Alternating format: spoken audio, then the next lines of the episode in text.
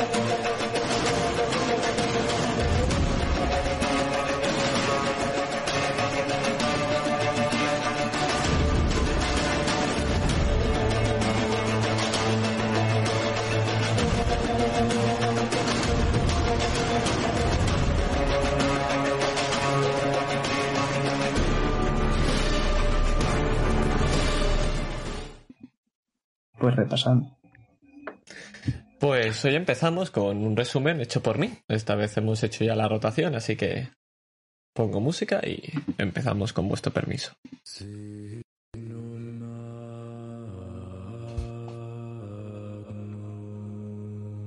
Quiero que nos imaginemos y veamos a una mujer. Es joven, pelirroja, y está tumbada en una camilla. Escuchamos Justo a sus lados, detrás, como hay más gente. Parece una sala grande con un poco de eco. Pero nos fijamos en sus manos. Las tiene vendadas, y la venda continúa hasta el codo. Pero justo a su lado, sentada en esa camilla, vemos como una anciana quita una de las vendas, la de la mano derecha. Y descubren unas marcas de cortes y arañazos que inundan el brazo. Casi parece una quemadura, como si un montón de pequeños roedores se hubieran ensañado con su carne. Entonces, el brujo descubrió lo que ocurrió con la princesa. Fue por culpa del amor. El enamorado maldijo a la hija del rey por lo que le ocurrió a la madre, surgiendo un monstruo de esa pobre chiquilla. Se parecía mucho a ti. No cuando era un monstruo, claro. Pero déjame que siga. Shh, sé que duele. Pero tú escucha. Entonces, el monstruo, la princesa, apareció y una batalla ocurrió en ese castillo abandonado. No podía asesinar al monstruo, pues sabía que el brujo, que su cuello iría junto al cadáver de la princesa. Entonces solo le quedó una solución, eliminar la maldición. Para ello, consiguió dormir en el nido de la criatura, encerrándose en una especie de cripta, como si fuera un vampiro de esos de cuentos para no dormir de los niños. Pero esto es muy real, y tras toda la noche consiguió salvarla. Una preciosa chica pelirroja. Despertó, con una nueva mirada. Y casi le arranca el cuello al brujo de un bocado. Llevaba toda su vida siendo un monstruo. El que no lo pareciera no iba a cambiar su conducta. Si algo he aprendido aquí es que tu aspecto no determina tu conducta. Hay muchos monstruos con una cara preciosa. Madre, le agradezco mucho su ayuda, pero es la tercera vez que me cuenta esto desde que estoy aquí. ¿Cómo? ¿Que no te gusta la historia? No me estarás diciendo que estoy vieja y me repito. Pues te voy a contar otra que seguro que no conoces. Y llámame Neneke. Esta es la de un malherido grupo que vino de las montañas de Mahakam. Parecían cansados y algunos bastante heridos. Una maga, una muchacha, un brujo y un enano. Parecía que perdieron a alguien en esas montañas. Pero eso es lo, lo normal en esa maldita montaña. Se quedaron aquí un tiempo, y dio la casualidad de que la muchacha me acuerdo de ella porque le faltaba un dedo. Pero bueno, lo importante es que conocía a un muchacho que estaba también por aquí. Y bastante guapo. Una pena que se marchara hace unos días. Te lo podría haber presentado. Se ve que casi se queda sin cabeza por una flecha. Lo único que tiene ahora es una cicatriz. Gracias al trabajo de un elfo. Una ardilla, además. Venía de un grupo de esos y sorprendentemente su comandante decidió salvarlo. Extraño, ¿cierto? Era algo callado, pero fue bastante amable. A la gente no le gustaba tener una ardilla aquí, pero como mando yo, ¿verdad? Además, ocurrió algo curioso. Isbel, ya sabe, la maga que le sanó al llegar, ayudó a librarse al brujo de unas terribles tendencias canibalísticas, y por primera vez en mucho tiempo le ayudó a descansar. También intentó ayudar a la maga, ya que se descontrolaba su poder, recomendando que fuera a la famosa Academia de Magas de Aretusa. No le hizo especial gracia, al resto del tiempo estuvo quejándose de ella. Bastante. Estas jovenzuelas, os tomáis las cosas tan a pecho. También había un chico que estaba intentando llevarse a la cama a cualquiera que, se pasa, que veía y pasaba por ahí. O eso dicen porque a mí no me dijo nada. Bueno, lo importante es que al final se marcharon junto al elfo, dirección a carreras. El grupo caminó junto porque el, el, elfo también marchaba a su grupo de, bueno, terroristas, ya sabes. Deberían haber cruzado el río ya hace días y haber llegado a su destino. Eso sí, si los monstruos se lo han permitido. Que eso sí que es una nueva historia, ¿eh? Sí, madre, aunque son algo más mundanas que la del lobo blanco, ¿no? No todo el mundo puede ser como él, chiquilla. Y llámame Neneke. ¡Ay! Con un fuerte tirón de las vendas de la pelirroja, Neneke recuesta a la muchacha de nuevo sobre la camilla. Vemos como la mano se la pasa por la cara, ayudando a cerrar los ojos y hacemos un fundido a negro.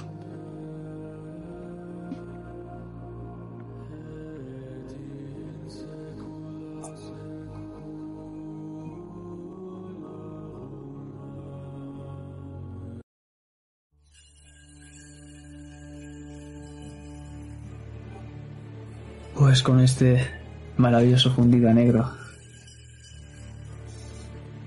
abrimos los ojos unos ojos grandes, grandes y verdes, como dos esmeraldas.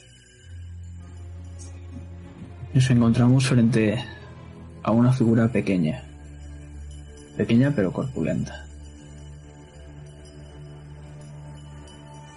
Entonces, lo estoy haciendo bien, ¿no? Sí, sí, sí, sí, lo estás haciendo muy bien. Siga así, no te preocupes. Yo ahora tengo que irme, pero nos encontraremos en otra ocasión, ¿vale? Brindemos, amigo. Brindemos. Esos ojos, como dos esmeraldas, lo miran un tanto extrañado, mientras esa pequeña personita corpulenta empieza a retorcerse Empiezan a crujirse los huesos y cae desplomada al suelo, cayendo de su mano una jarra llegando rodando hasta los pies de esa persona con esas esmeraldas por ojos. Mientras por detrás de él vemos una sombra que empieza a alejarse. Pronto nos veremos, Esmeralda. Pronto.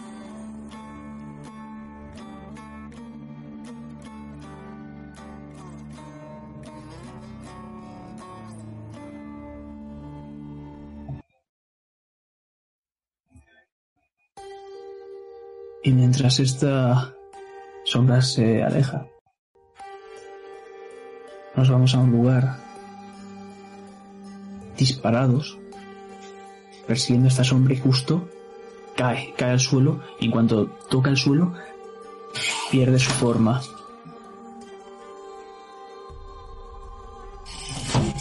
Pierde su forma y empieza a esparcirse como si fuese una niebla. Una niebla que en este caso no es oscura, esta es una niebla normal y corriente. Y por ella va andando un, un chico bastante pequeño. ¿Qué edad debe tener aproximadamente? ¿Cinco años? ¿Seis? ¿Qué edad tiene Sigmund?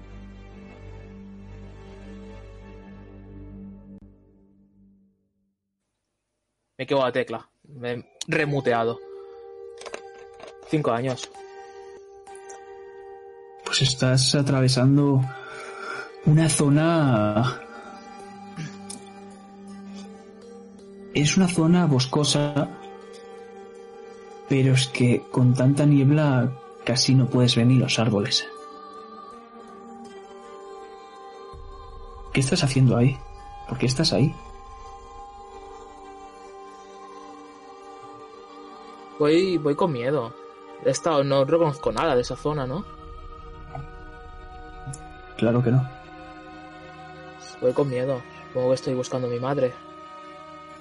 Sí, efectivamente estás buscando a tu madre porque entre la niebla puedes escuchar una voz. Ven, pequeño Sigmund, estoy por aquí. Se escucha a varios metros por delante de ti. ¿Mamá? Mamá. No, no me gusta. No, tengo miedo. No te veo. Ven, Sigmund, estoy por aquí. Voy hacia, voy hacia la voz. Con miedo. Y llorando, porque estoy solo. Y no la veo. Cada vez te acercas más y más a la voz y cuando estás a punto de llegar, vuelves a escucharlo. Ven, Sigmund, estoy por aquí. En cuanto llegas, puedes ver un cadáver destrozado. Todavía no puedes reconocer de quién es, a quién pertenece ese cuerpo, porque aún está la niebla muy densa. Pero esta vez empiezas a escuchar alrededor de tu cuerpo, como si fuese en una circunferencia, esa voz, como va repitiendo el mismo mensaje una y otra vez. Me, me asusto muchísimo. Me, me agacho, me pongo de cuclillas y me agarro la cabeza e intento no mirar.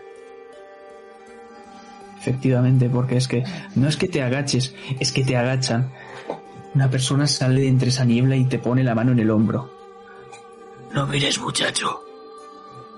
Podemos ver y escuchar cómo hace un movimiento con la mano hacia el suelo y una onda de viento expande esta niebla arrastrándola fuera. Y de golpe puede ver el pequeño Simon porque está tapándose los ojos unas criaturas con unas garras calvos. Parecerían una especie de Gollum pero de un color más grisáceo e incluso azulado como intentan desaparecer entre esta niebla pero no, no pueden porque de escuchas y una cabeza sale rodando No te preocupes, chaval. Zimbrek está aquí. Zimbrek deliria. Si no oigo nada, abro los ojos y miro a ese hombre. Con lágrimas. Y miras a ese hombre con lágrimas, pero es que de golpe ya no estamos ahí. Estamos en un lugar bastantes años después. Vemos a un chaval.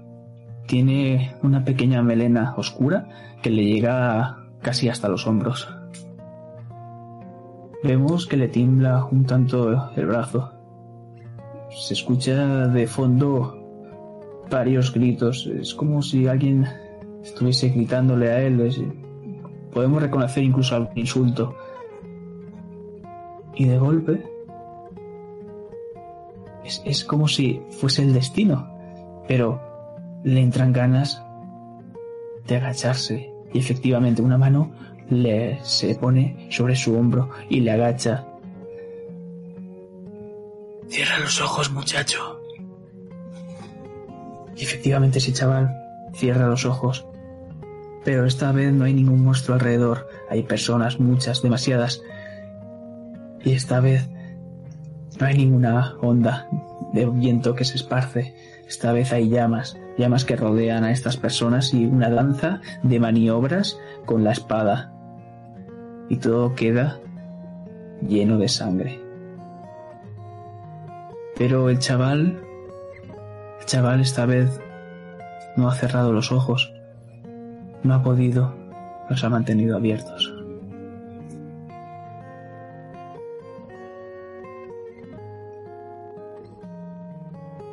Pero eso ya no nos importa.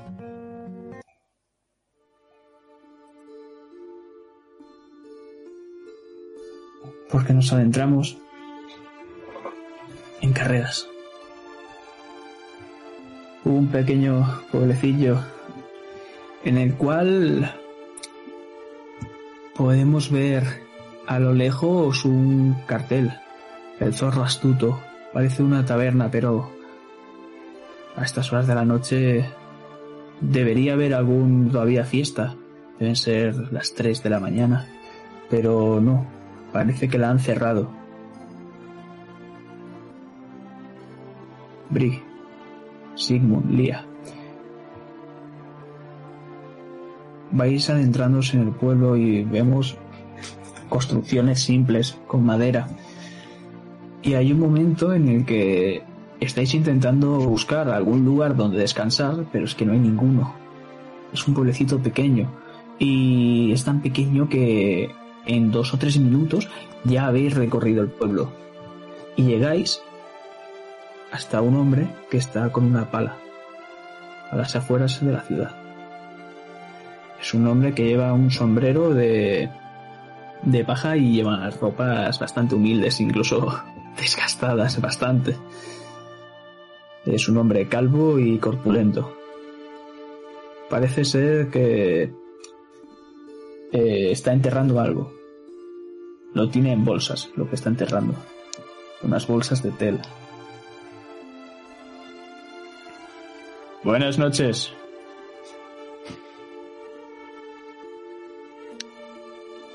Eh, tengo una duda. Eh, ¿Esta zona es Nilfgaardiana? No. Estamos en Temeria. Vale, aún así iré con la capucha puesta todo el rato. Así que intentaré estar lo más silenciosa posible. Haces bien en taparte con esa capucha, muchacha. Parece que pronto va a llover. Sí. La- Perdón. No, no, sigue, sigue. Solo La- iba a decir sí. ¿La cara del señor es normal? Sí. No, normal. Pues le devuelvo el saludo. Digo, disculpe, ¿no conocer algún lugar donde podamos hospedarnos o pasar la noche? Os recomendaría el, el zorro astuto, pero parece ser que unos maleantes fueron a joder, unos bandidos, unos tipejos que estaban por los caminos jodiéndonos. Y un, par de héroes los nos salvaron. Y bueno, ves cómo tira una bolsa de estas a, a la fosa que está acabando. Estoy deshaciéndome de lo que queda de ellos. ¿Y no deberían estar festejando? Digamos que la taberna no ha quedado muy bien. Además, a estas horas la gente no está aquí. Suelen ir a aquella, sí, a aquella mansión de allí. La veis al norte, ¿verdad? ¿Hay fiestas todas las noches? Joder, si las hay, muchacha. Sonrío. Tal vez deberíamos de pasarnos. No suena mal. Por supuesto. Tal vez incluso yo vaya, aunque no creo que me dejen entrar. ¿Hace falta invitación o algo? Que no vayas como un puto campesino. Me miro. Vale, Aunque bueno, la gente normalmente allí no suele vestir con mucha ropa, pero... Prueba suerte.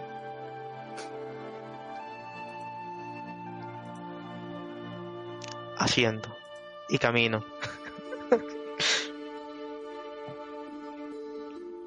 Eh. Le hago un pequeño gesto al señor y avanzo.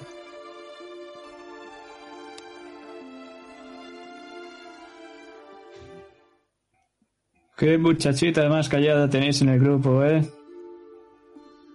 Pero os estáis alejando ya y os perdemos.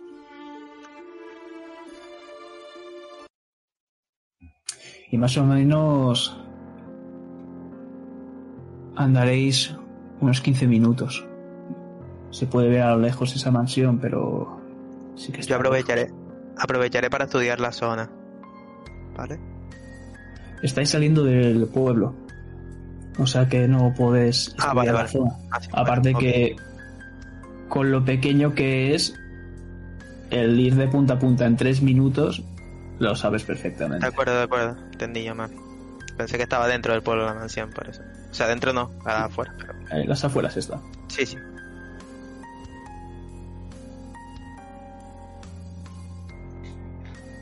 Pues vamos a llegar a la mansión. Después de, como he dicho, esos 15 minutos andando. Y podemos ver una gran mansión.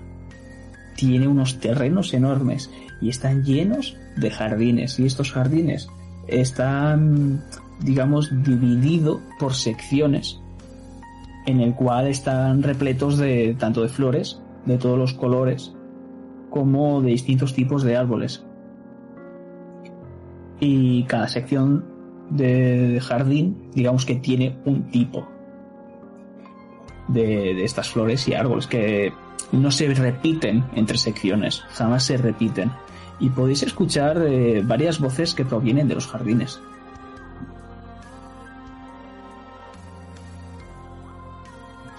¿Se puede ver la gente que corre por los jardines sin tener que adentrarte en ellos? No, tienes que adentrarte en ellos. Lo que te puedo decir es que en esta mansión, justo al este, puedes ver un torreón que está, está construido de, un material antiguo, pero parece hecho a propósito. Es de piedra y desentona con la casa, por la arquitectura y el material. Pero podéis reconocer que esto está hecho a propósito.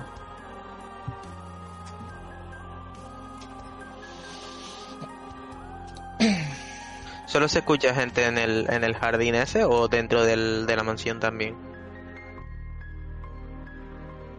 La mansión todavía os queda un poco lejos, porque es que son Vale. unos terrenos bastante extensos.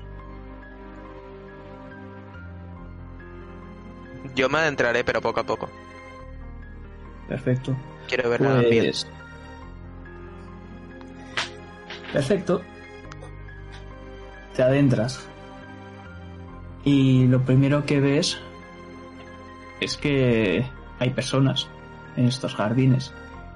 Y claramente no tienen ropa. Están desnudos. Las ropas las tienen por el suelo. Y es bastante curioso porque depende de la sección en la que os encontréis. Por ejemplo, digamos que os encontráis ahora mismo en la sección de eh, flores azules y blancas. La ropa que os encontráis en el suelo al lado de estas personas son azules y blancas. Podéis ver cómo llevan máscaras eh, que son brillantes y cubren la mitad de su cara y son de animales.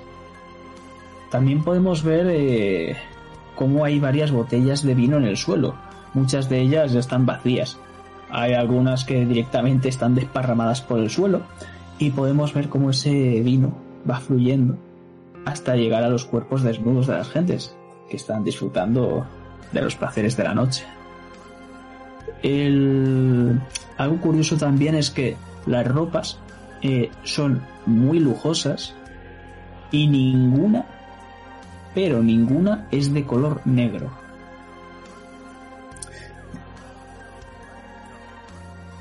Cuando te vas adentrando un poco más, puedes ir andando, puedes ir esquivando a estas personas, Brit.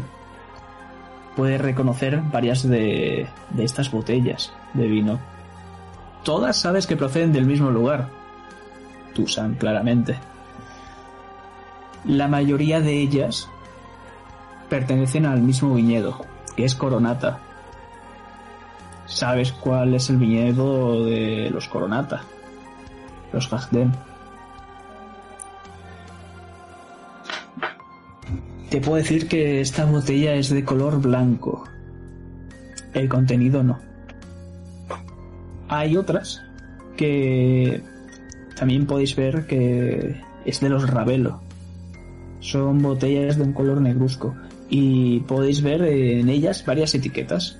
Podéis ver nombres desde Est Est, Herbelus, Fiorano hasta Pomino. Eh, algo que no te sorprende, Bri, es que aquí no vas a encontrar una famosa botella llamada Sangreal, porque esa solo es para la duquesa Ana Henrietta, la duquesa de Tusana. Y no te extraña que no esté aquí, porque ya sabemos lo que pasó al último que vendió fuera de la familia ducal este vino. Y mientras te vienen estos pensamientos, puedes ver cómo nos adentramos en tu mente y de golpe estamos en Tucson y hay un árbol en el que hay un cartel puesto Fabrizio y una persona está colgando de él, balanceándose. Y de golpe volvemos a ver esa botella, esas botellas, perdón, de los Ravelo. En el centro, digamos que hay una intersección donde se unen todas estas secciones, que hay una fuente dorada en el cual hay representada una mujer. Una mujer que es muy bella y va con un vestido como de tirantes. Es de color rojo completamente, tiene un gran escote y la falda, que, acaba en falda, perdón, eh, acaba eh, con un color blanquecino en las puntas. Y podemos ver cómo hay un montón de gente eh, que se está bañando dentro de esta fuente y podemos ver eh, cómo en esta fuente hay un montón de vino. Puedes ver claramente esta gente que está bañándose en ella entre risas y gemidos. Mis ropas son negras, ¿me miran raro? Efectivamente, no es que te miren raro, te miran mal. Muy mal. Segunda pregunta, ¿Lia y Sigmund vienen conmigo? Si ellos han querido, por supuesto. Yo no me he adentrado. No me he adentrado. Si seguimos no se adentra, yo me quedaría fuera también. Me encanta. Bueno, voy a coger la primera botella que vea de vino. De. De los Garden, no la otra. Y saldré. Tampoco quiero que me maten. Y. Probablemente mientras salga. Buscaré ropa de. que esté por el suelo que sea de mujer. Y saldré con ellos dos. Antes Y de salir, contaré todo lo que vi. coges la botella y antes de salir escuchas una voz en tu cabeza. Ay, mi querida Bri. Una botella de mi casa, ¿verdad? Y reconoces esa voz en la cabeza, pero nos vamos a ir a otro lugar antes de ti.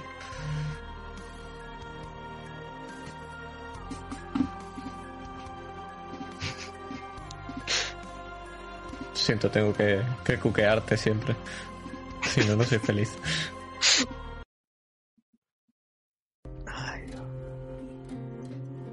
Lía, ¿qué flores estás mirando mientras estás esperando a esa a que vuelva a abrir? Yo de hecho estaría mirando las flores, el tipo de flor que una vez me habló de ella cuando entramos a la floristería con plata. Pues estás viendo las orquídeas, entonces si puedes ver que curiosamente sí, eh, hay de todos los colores, pero falta el rojo. Y Si no escuchas me- un... Gurdjieff dime. tenía un tatuaje de, de orquídea Tiene- roja. un tatuaje de orquídeas rojas en el cuello que salía por el escote, yendo justo por el centro del escote, y tenía pequeñas hojas que parecían mariposas que, tatuadas alrededor de, esa, de ese tallo, que parecía que van cayendo. Pero escuchas también algo en tu cabeza. Lía, lía, lía. ¿Por qué sigues este camino? Reconoces la voz de Goodleaf en tu cabeza.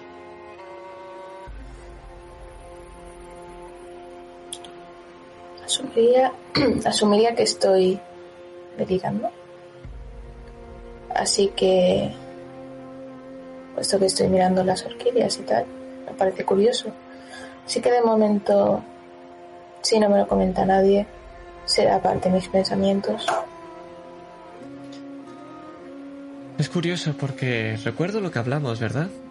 Allí en la taberna. Y flashback. Soy súper feliz con esto.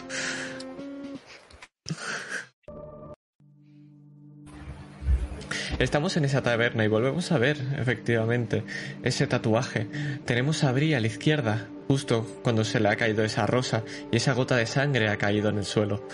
Y tenemos a Lee a la derecha, justo cuando le gira la cabeza a Bri y cuando te mira Lía puedes ver claramente esas orquídeas que pasan por todo su cuerpo. ¿Una copa de vino, pues?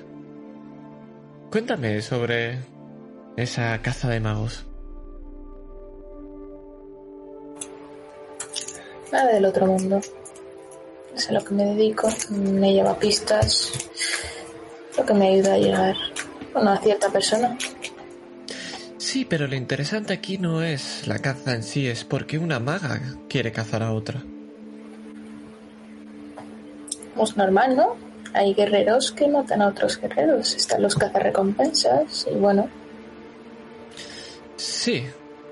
Realmente, bueno, es un poco como los nobles, pero al final lo hacemos por poder, por querer estar encima del otro. ¿Tú quieres estar encima de otros magos? ¿Ser la más poderosa, quizá? no, no es ese el objetivo. Bueno, es venganza, pero hay gente que estaría mejor muerta. Dejámoslo ahí. Entonces, venganza. Algo que ocurrió que quieres que la gente pague. Así es. ¿Recuerdas que no podía dejar ese precio por tu ayuda sin más? Ese será mi ayuda si lo permites. Que tengas esa venganza. ¿Y cómo pretendes ayudarme en eso? La influencia de los, gar- de los de Gagden. Seguro que es más fácil que un muchacho que te dice dónde tienes que ir. Eso es correcto. La información para mí es la mejor clase de pago. Vital, diría yo, además. ¿Qué le parece, señorita Lía? ¿Hay trato, pues?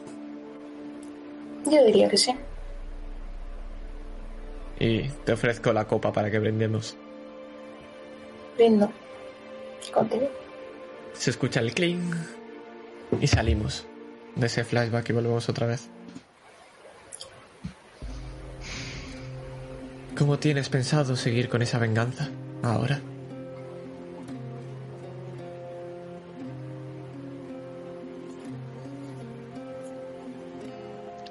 Estaría también pensando en lo que me dijo Isabel.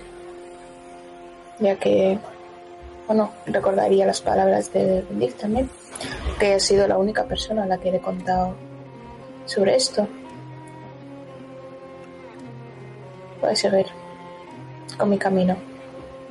Mi objetivo, al fin y al cabo. Eso es nuevo. un poder descontrolado. Quizá es lo que necesitas, la llave para tu venganza.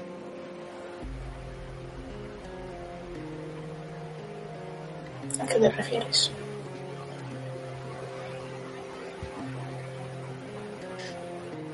Todo el mundo nace por algo, con un objetivo.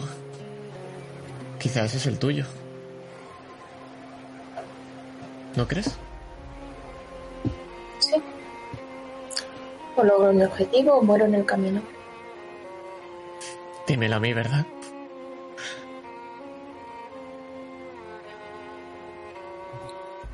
Puedes ver, Lía, cómo entre los árboles hay un colibrí pequeñito y verde que te está mirando mientras escuchas estas voces en tu cabeza.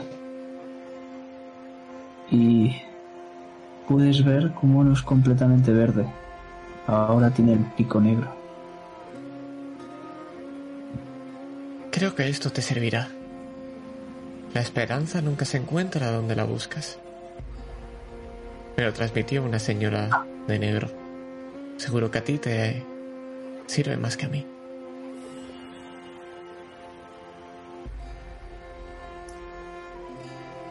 Estaría mirando al pájaro. Y.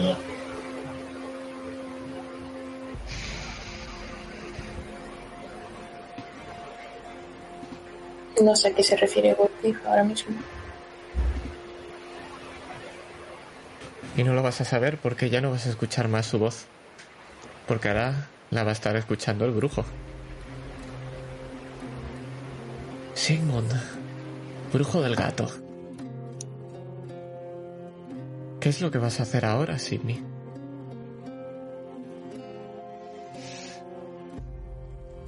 Yo fui contratado por la casa. Voy a seguir con mi trabajo. Encomiable, es la verdad. Alguien que quiere seguir con su trabajo a pesar de los problemas que haya. ¿Tan importante es esa información? ¿Esa recompensa? Espero que sí. ¿Qué es lo que buscas? O más bien, ¿qué es lo que necesitas? Miro alrededor. No noto nada extraño ni, ni nada, ¿verdad? Te vibra el medallón.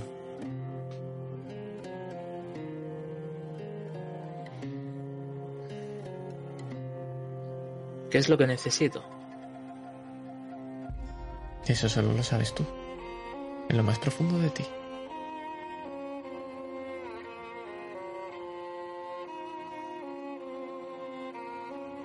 Es de saber quién causó una... ¿Quién hizo una... Una cosa? Suena feo. Venganza. Imagino. Sí.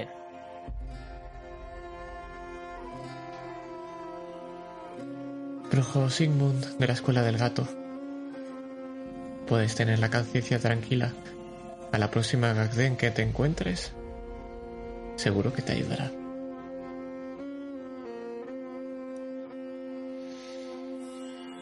¿Quién va a ser esta vez? ¿Quién sabe? Somos tres hermanas. Lo importante no es quién te encuentres de nosotras tampoco. Es quieres más. De los tuyos puedes encontrar aquí. Hmm. Hay más brujos por aquí cerca. El medallón deja de vibrarte.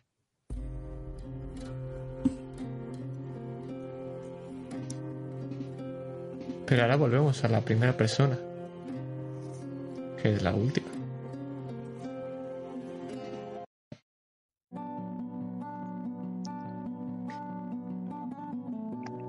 Cuéntame, Bri. ¿Qué te motivó a salvarme? O al menos intentarlo. Pocas personas en tan poco tiempo han intentado matarme y salvarme mi vida.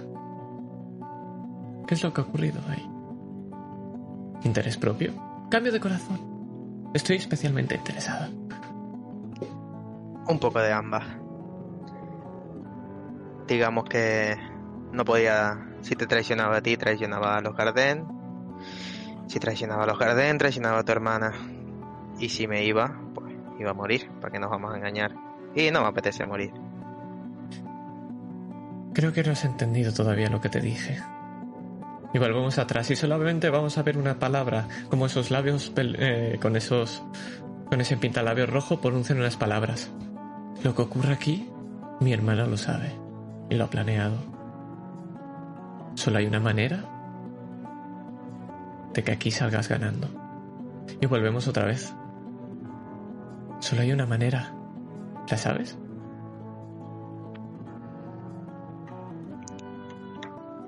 Eh... No, no la sé, la verdad. que te adelantes a ella. Ella sabe que yo he muerto y ella sabe que iba a ser por tu mano. ¿Sabes? No fue por mí. Sí, ahora sí. Lo que ocurre en esa montaña no importa. Lo que importa es lo que diga una noble de ti. Una, non- no- una don nadie a la cual pueda cargar todas las culpas que ella quiera. Parece que no conoces bien a los nobles. O no has querido conocerlos.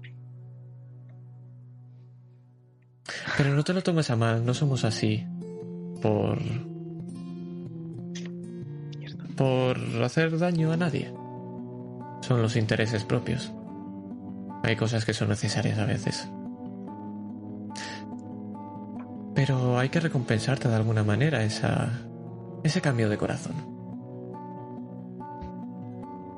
A partir de ahora ya no eres una asesina. A partir de ahora ya no eres Bri. A partir de ahora no eres nadie porque estás muerta.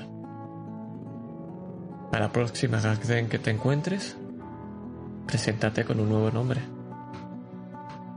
Y eso hará que tu vida continúe. O quién sabe que solo soy una voz en tu cabeza. ¿Y si esa próxima Garden que me encuentro es Lucrez?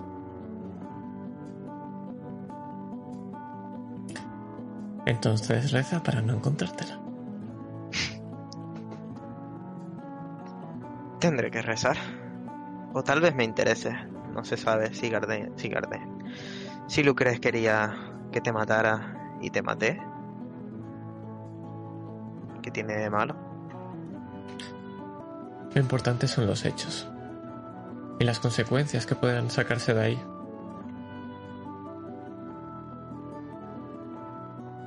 Bueno, al final, lo que pasó en esa tienda solo lo sabemos tú y yo. Pero ahora solo lo sabes tú. Efectivamente. Suerte, Bri. La necesitarás. La necesitaré. Liv. Camino hacia afuera, hacia con ella. Bebiendo, probablemente.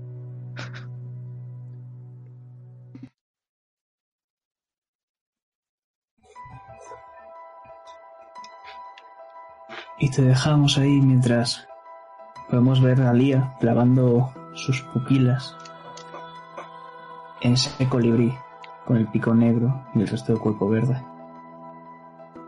Y como ahora que está en esa completa oscuridad, podemos ver como el colibrí, sus ojos se tornan oscuros y nos adentramos en ellos. Cuando parpadeamos, de golpe ya no estamos ahí. Estamos en una taberna, pero no nos importa los alrededores, nos importa que estamos en una mesa y dos hombres comparten unas cervezas. Muchas gracias, mi señor. Gracias por salvarme de esos rufianes. ¿Qué, es lo que quieren? Haré lo que sea. Y podemos ver cómo en la mesa, apoyada, hay un bastón un bastón en el cual este hombre lo está agarrando y podemos ver un anillo con una gema oscura. Y vamos a ver cómo mueve los labios, pero no suelta Ninguna palabra, no la escuchamos nosotros al menos. Pero sabemos que se convoca una antigua ley. Y esa ley hay que debe ser respetada. Porque se tiene que tener mucho cuidado, ya que nadie puede jugar con el destino. ¿Por qué? Preguntaréis. Porque el destino es como un noble. Es caprichoso y siempre deben cumplirse sus deseos, a cualquier coste. Hoy mismo se lo daré, señor mago. Venga a mi hogar en diez minutos. Vemos al hombre salir corriendo con un, por primera vez feliz. Se dirige hacia su hogar, porque esa sonrisa que vemos es porque sabe que hoy dejará de tener miedo al fin. Y entra en su casa y desesperado está buscando a su hija. Y de golpe escuchamos desde la cocina, escucha, escuchamos, perdón, eh, la voz de una mujer. Querido, ¿has visto mi espejo? No sé de qué me hablas, mi ángel. Tengo, tengo mucha prisa. Y podemos ver cómo el hombre se acerca a una chica de pelo rubio y la coge por los hombros. Ven pequeña, tienes una misión que cumplir. Le coge de la mano y ahí puede ver la chica que esa mano está temblando y el hombre no es capaz de mirarla a la cara. Podemos ver cómo a lo lejos está llegando ese mago con ese bastón y ese anillo en el dedo, con la gema oscura. Esa gema oscura que parece que esa oscuridad se va moviendo por el interior. Hasta que se queda delante de la puerta. Y se abre. Se abre con el hombre y la niña. El hombre se acerca al mago y deja apartada a esa chiquilla. Sabe, mi mujer se encontró esta mañana una pequeña huérfana perdida en el bosque. Aunque duela, entiende que el destino, si lo pide, pues debe hacerse. Podemos ver cómo el mago se marcha cogiendo la mano a la niña cogiendo la mano justo por ese anillo, con esa gema oscura, mientras escuchamos el llanto de una mujer a lo lejos, mientras la niña lo mira curioso, pensándose si ese es su nuevo padre, podemos escuchar cómo un espejo plateado con un colibrí detrás se cae al suelo.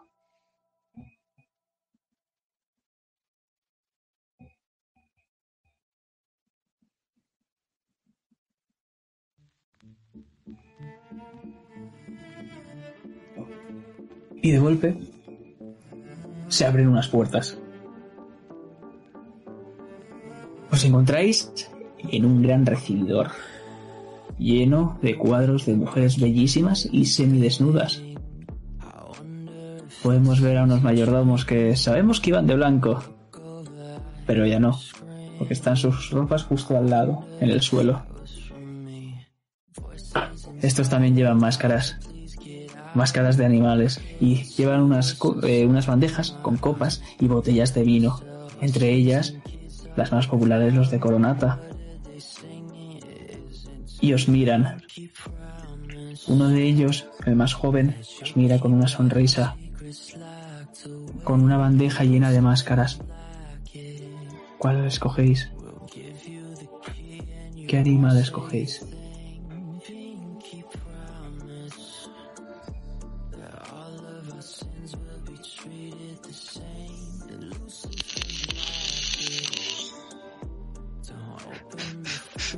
Yo miro de reojo.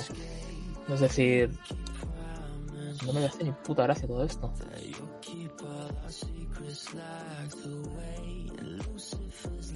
Pero cogería la del gato. Es una pena, porque no está la del gato. Te mira el hombre joven. Demasiado lento, ¿eh? En fin. Ya se puede entrar sin máscara. Y con ropa tampoco. Te sonríe.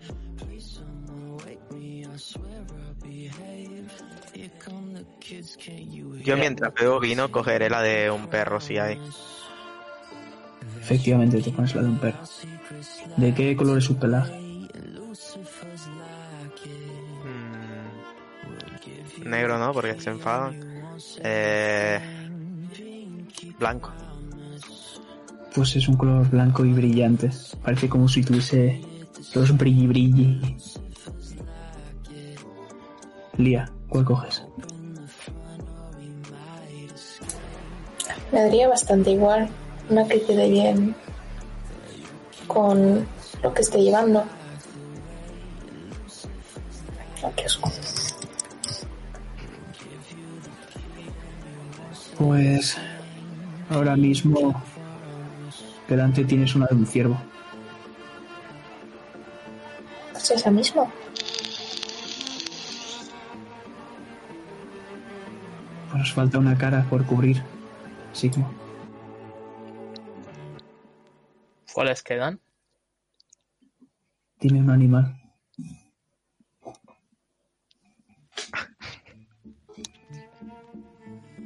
Un oso. Pues efectivamente.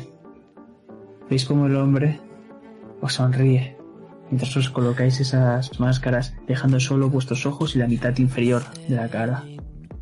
Y os señala las ropas y os niega con el dedo, mientras os sigue sonriendo.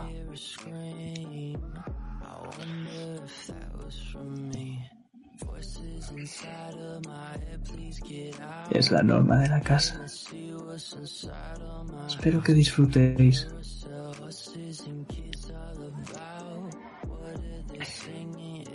Bebo más vino todavía. Y en cuanto te acabas esa, esa botella, ves cómo te acercan otra. Perfecto. La abro, bebo otro trago y se la doy a Lía. Así es más fácil, Lía. Confía en mí. Me desnudo. O me empiezo a desnudar. Mm. Aún habiendo dicho eso, voy a mirar a Simon que dice. Simon mira, mira todo de dentro. Y es como. está pensativo. Frente a Simon, tío. Pues mientras estás pensativo, te digo otra vez lo que ves. Puedes ver esos cuadros de mujeres muy guapas, muy bellas, semidesnudas, y alrededor, en este gran recibidor, podemos ver un montón de candelabros que tienen un montón de velas encendidas con llamas de todos los colores, excepto el negro. Yo miro a. a abrir. Y digo, ¿en serio tienes que entrar aquí? ¿Tienes un plan mejor?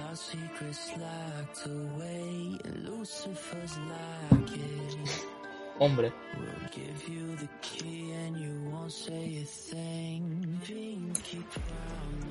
Mira, aquí hay vinos de la casa Garden. Significa que tienen contacto con ellos. Y después de todo esto que hemos pasado, tal vez un poco de liberación nos vendría bien. A mí por lo menos sí.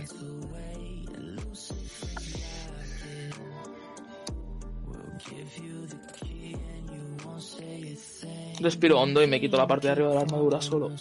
De momento. El hombre te mira con un poco de lascivia. Puede que incluso envidia también. Creo que le queda más ropa que quitar. No, yo creo que está bien. Dale tiempo, poco a poco. Vamos, Sigmund. Puedes llevar las espadas si quieres. Serían tres.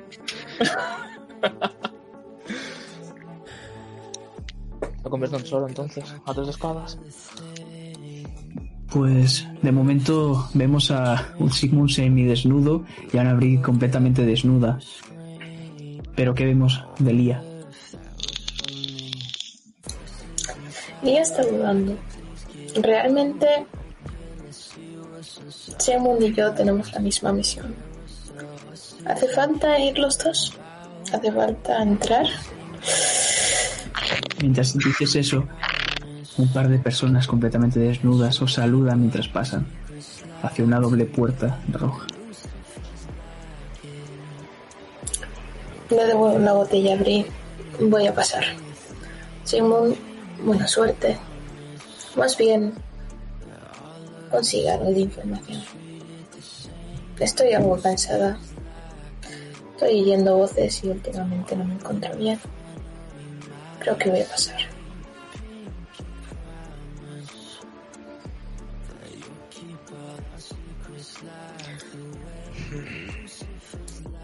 Bueno, yo voy para adentro.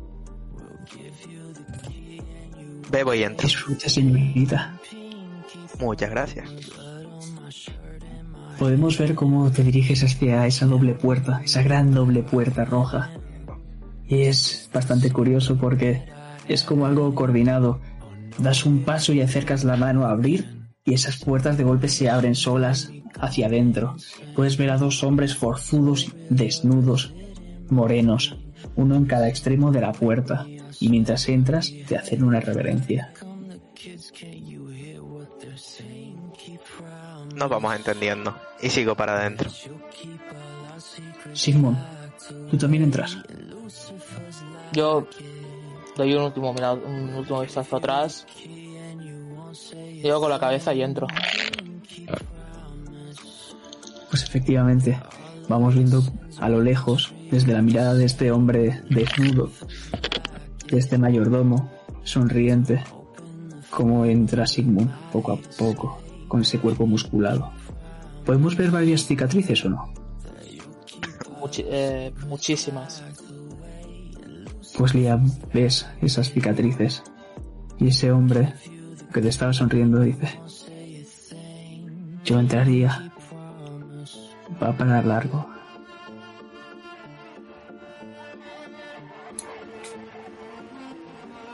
No creo que sea necesario. Y con esa sonrisa de golpe te dejamos ahí cerrando de un portazo.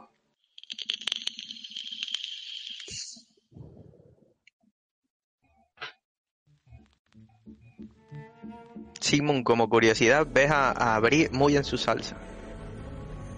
O sea, no la ves que se cohiba ni nada por el estilo. No, está. También no es la primera vez que está en esta situación. no sé si en una tan parecida a esta habrás estado alguna vez, Bri. Porque ves un gran salón, un gran salón donde hay una, lo cubre todo, una alfombra roja. Al fondo podemos ver una barra muy lujosa de un mármol completamente blanco sin ni una sola mancha. En ella hay una mujer de grandes curvas con una gran sonrisa y una melena rubia. Están limpiando las copas. Aquí todo el mundo es demasiado guapo, parece ser. Y no lo voy a ir repitiendo, pero todo el mundo está desnudo. Podemos ver cómo tanto hombres como mujeres están pasando un rato bastante agradable por sofás púrpuras, aterciopelados, llenos de sudor que caen de sus cuerpos, llenos de marcas de carmín que llegan desde las piernas, subiendo por los muslos, llegando al torso, jugueteando por él hasta llegar al cuello. Es curioso porque estas marcas las dejan tanto los hombres como las mujeres, estas marcas de carmín. Podemos ver, mientras te está dando una mujer la mano, Bri, ofreciéndote un asiento, como hay mesas redondas llenas de gente borracha. Esta gente borracha sabéis que no son campesinos, son nobles, porque estos no son los típicos que pegan cuatro gritos. Esta gente sabe lo que se hace. Estamos viendo como varios hombres desnudos en bandejas sirven más eh, vino. Y aquí claramente las personas están desenfrenadas. Podemos ver como hay una mesa circular en la que están jugando al póker y un montón de hombres y mujeres están alrededor, alabando besando cuellos de los jugadores y las jugadoras. Y es gracioso porque justo al lado del, del montoncito de fichas podemos ver unos polvos blancos que algunos de ellos esnifan. Algunos de ellos con el dedo se lo pasan por las encías. Y...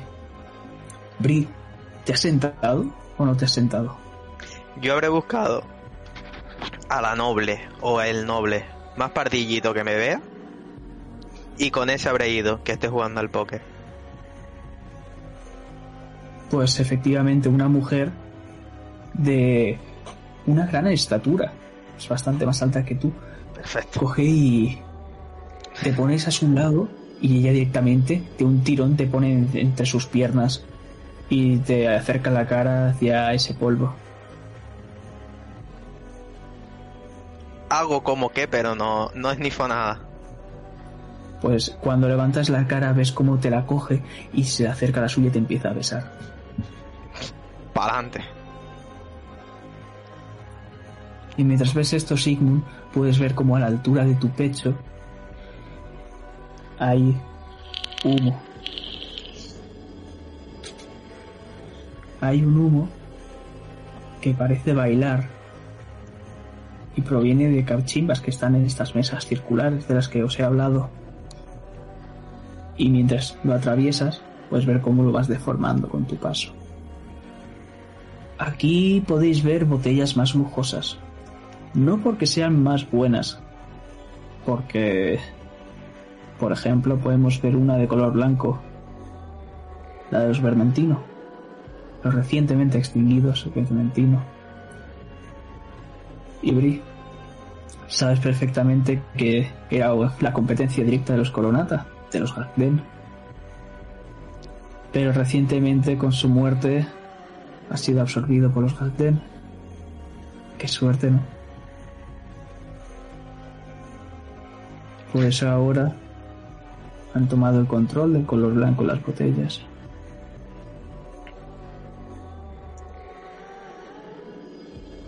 ¿Qué estás haciendo, Simon? ¿Hay alguien que tenga pinta de ser el anfitrión? ¿O anfitriona? Aquí no. Pues voy a ver el lugar. Buscándolo quizás.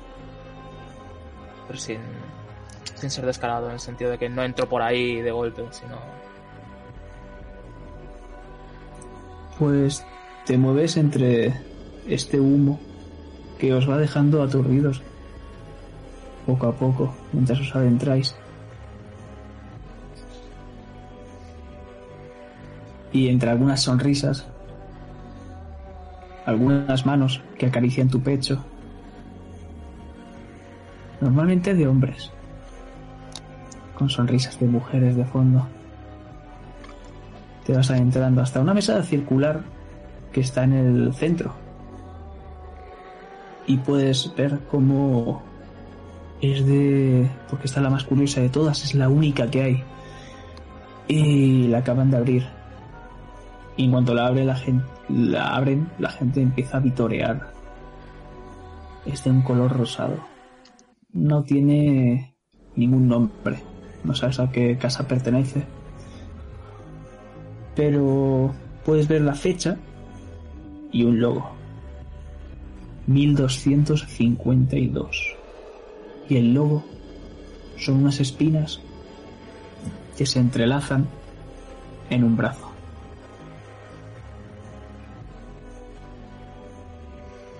Es curioso porque notas una persona que pasa por tu izquierda y te da un pequeño golpe con el, con el hombro. Mientras se dirige hacia esa botella. La... Voy, voy detrás de ella. Pero Es un hombre. despacio. Pues puedes ver a un hombre.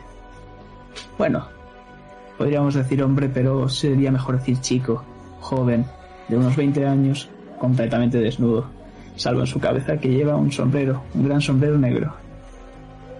Puedes ver una pequeña melena oscura que cae hasta llegar a sus hombros prácticamente.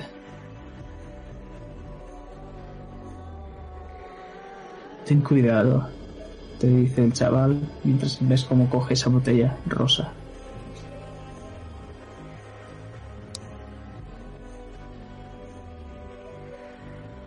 ¿De qué? De no cruzarte en mi camino.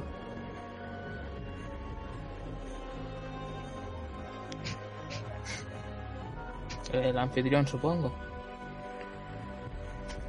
Ni de lejos.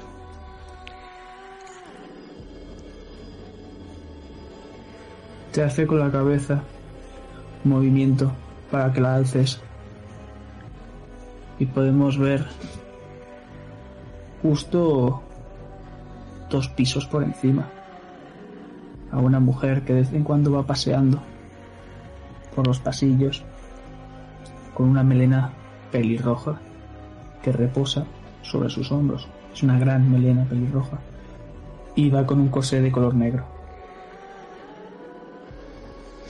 ¿Aquí también hay negro o solo tienen él y ella algo negro? Solo tienen él y ella, efectivamente. Y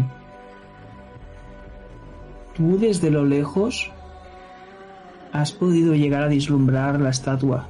Esa estatua con esa mujer que tenía un vestido de tirante rojo con la falda. Hmm. Pues puedes ver cómo ahora mismo lo tiene en sus manos. Esa mujer de allí arriba. Puedes ver que va descalza y tiene como los guantes de novia, pero estos, estos son de rejillas en ambos brazos que casi le llegan hasta el codo. También puedes ver un pintalabios rojizo y a la vez algo oscuro, pero está corrido. No he notado nada extraño desde que he entrado, ¿verdad? Ni el No. talismán vibra ni nada.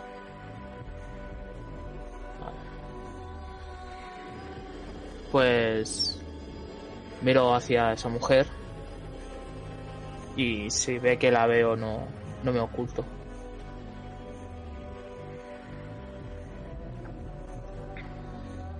No es que te vea, es que te estaba observando. Estaba clavando su pupila en la tuya.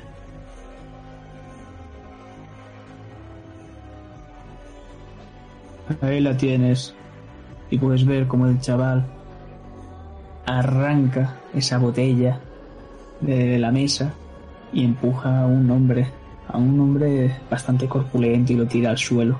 Puedes ver cómo el chaval lleva una máscara de un puma, en el cual puedes ver unos ojos marrones. Está completamente afeitado. Cuando has visto a esta mujer, has alzado la cabeza, has podido ver una gran cúpula en el cual se ve la luna y unas escaleras que llevan hacia los pisos superiores.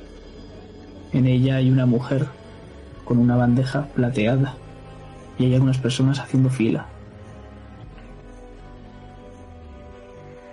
¿Para subir o para coger de la, la bandeja? para coger lo que hay en la bandeja y subir.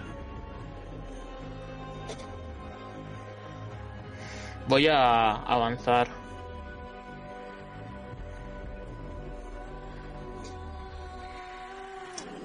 Perfecto. Vas avanzando hacia la fila y Bri. Puedes ver como Sigmund se va alejando.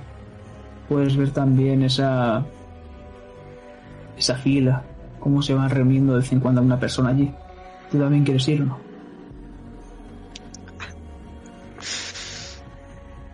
Mm, sí, sí, sí. me voy a ir porque me va a complicar. Pues mientras se despide de ti con un gran beso y una gran cachetada, la mujer ¿Puedo levantar algo de dinero? no están utilizando dinero, Joder, están utilizando las fichas del póker y ya está. vaya timo, tío. Pero si quieres llevártelas adelante. No, no. Un par de ellas por si acaso. Pues te las llevas, podrás cambiarlas si quieres en la barra. y te diriges, te diriges hacia esa fila. Y puedes ver cómo te encuentras también este chaval de sombrero negro, cómo va subiendo las escaleras por la derecha, pasando de la fila, mientras lleva esa botella. Y a mitad de subir las escaleras, también os, he de decir que cuando ha dado el primer paso, la primera escalera se ha iluminado levemente de un de un tono azulado y en cuanto ha subido la otra y ha quitado el pie de esa, se ha apagado y van por cada escalón que sube encendiéndose y apagándose. Pues podéis ver cómo de golpe se ha girado, ha mirado a todo el mundo y ha dado un gran golpe contra la pared, destrozando esa botella, manchando y salpicando a la chica desnuda que está con la bandeja. ¿Veis cómo le da un pequeño escalofrío a la mujer y los cristales salen volando, llenando sobre todo la barra, las escaleras? Y a ti, Sigmund, te cae ese pequeño fragmento en el cual estaba la fecha 1252.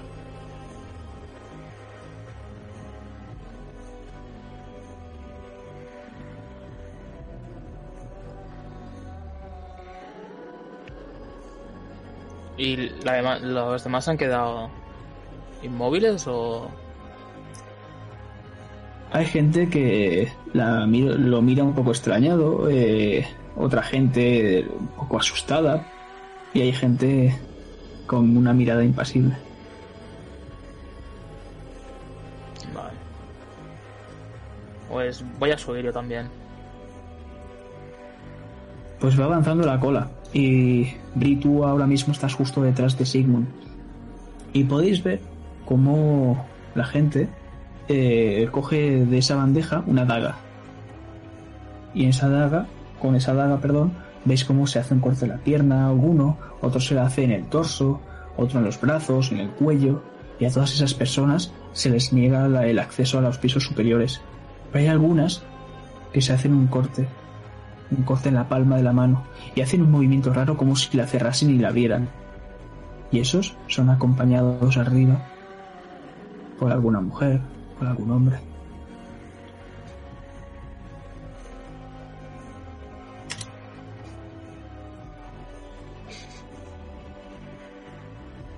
Yo intentaré hacer eso entonces. Eso lo ha visto Brit, ¿no? ¿Lo habéis visto los dos? El año, por si me he equivocado, eh, 1252. Vale, vale, vale.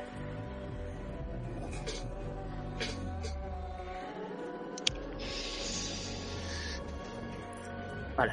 Pues yo me, haré, yo me haré un corte con la con el trozo que tengo de, de vidrio, donde pone la fecha. Me haré un corte y haré el mismo gesto. Que veo que hace la gente. Perfecto, ¿qué, qué podemos ver? ¿Cómo queda tu mano? Va a ser la mano donde. Va a ser si el- el- la, la cicatriz de circular la tengo a la izquierda, lo voy a hacer en la palma derecha.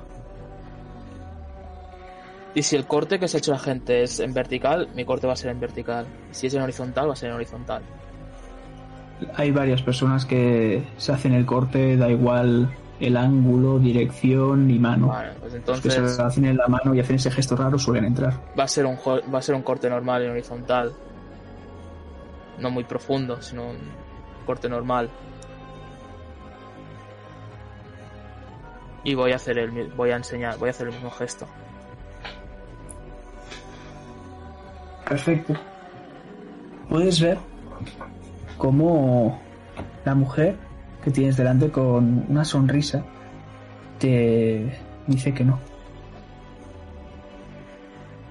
Pero desde arriba podemos ver cómo esa mujer que os estaba, te estaba mirando Sigmund asiente con la cabeza,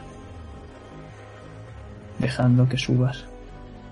Y Bri, a ti te va a hacer lo mismo. Y es más, podéis escuchar su voz. ¿Y la otra? ¿Dónde está?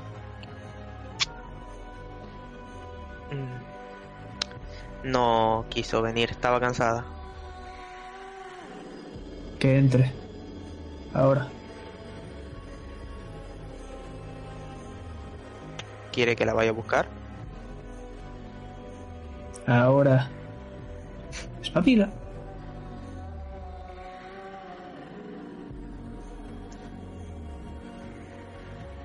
Voy a ir porque no, no me quiero meter en problemas. Voy a ir a buscar a Lía. que estoy desnuda. Pues, abres. Abres la puerta y. Lía, ¿de qué color son tus ropas? Azules, blancas, negras, diría yo.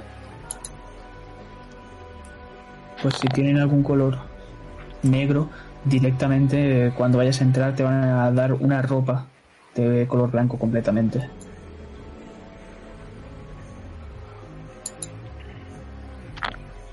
Esto después de que Bri me avise, ¿no? Sí, efectivamente, te ha avisado Bri, tú has ido a entrar y te han dado esa ropa blanca. Bien. ¿Es grande? Si es grande me la pongo encima directamente. Quiero ¿Cómo decir, una... si es algo más de ropas de ponerse, que podrías salir con ellas en vez de una bata de hospital, pues obviamente iría a cambiarme.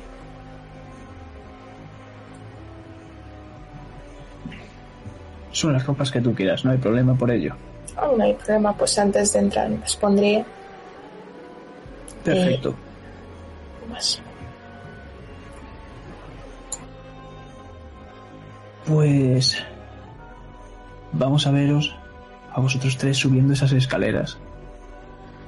Y joder, si alguno se da la vuelta, podemos ver a estos hombres y mujeres que estaban en la fila detrás de vosotros, cómo os miran con lascivia. Con mucha lascivia, cada vez más y más. Y a la vez que sube esa mirada lasciva, también lo hace la envidia. Podéis ver cómo se relamen los labios.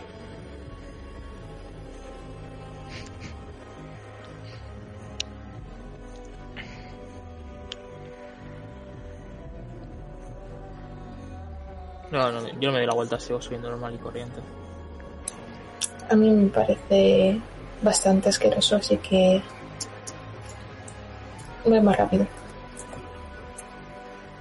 Yo sí miro. Pues entre ellos puedes ver esa mujer que antes te ha besado y te ha dado una cachetada, cómo te está haciendo. Yo lo ojo, obviamente. Y me doy una, una cachetada. Y sigo para arriba. Parece que lo ¿Ves cómo se está ca- con estas cosas ves cómo se está excitando cada vez más y más. Perfecto. Y puedes ver cómo poco después ella también entrará. Irá hacia esos pisos superiores. Ay, Y... Decidme, ¿quién os va a acompañar a los tres? ¿Un hombre o una mujer? Solo nos acompaña uno. Si queréis más. A mí me acompañan dos mujeres, Perfecto. que son Bri y Lea. Luego ya que ellas se espabilen, yo voy a mi puta bola. Yo diré que la de. La que estaba con la bandeja. Que estaba antes con ella, con la que estaba arriba. Perfecto, vale. Os he de decir también que en algún momento habéis podido ver en el primer piso, digamos, en cómo hay algunas puertas que se han abierto de vez en cuando y había gente esperando a otras puertas que llevan a habitaciones. Pero eso ya no os importa. Porque esta mujer, veis cómo tiene una especie de lista. Se os queda mirando. ¿Y a cuál queréis entrar?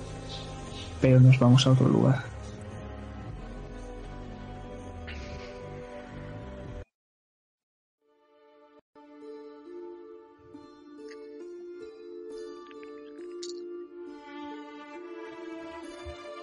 La verdad, costurero, es que tus amigos me caían bastante bien. Parecía buena gente.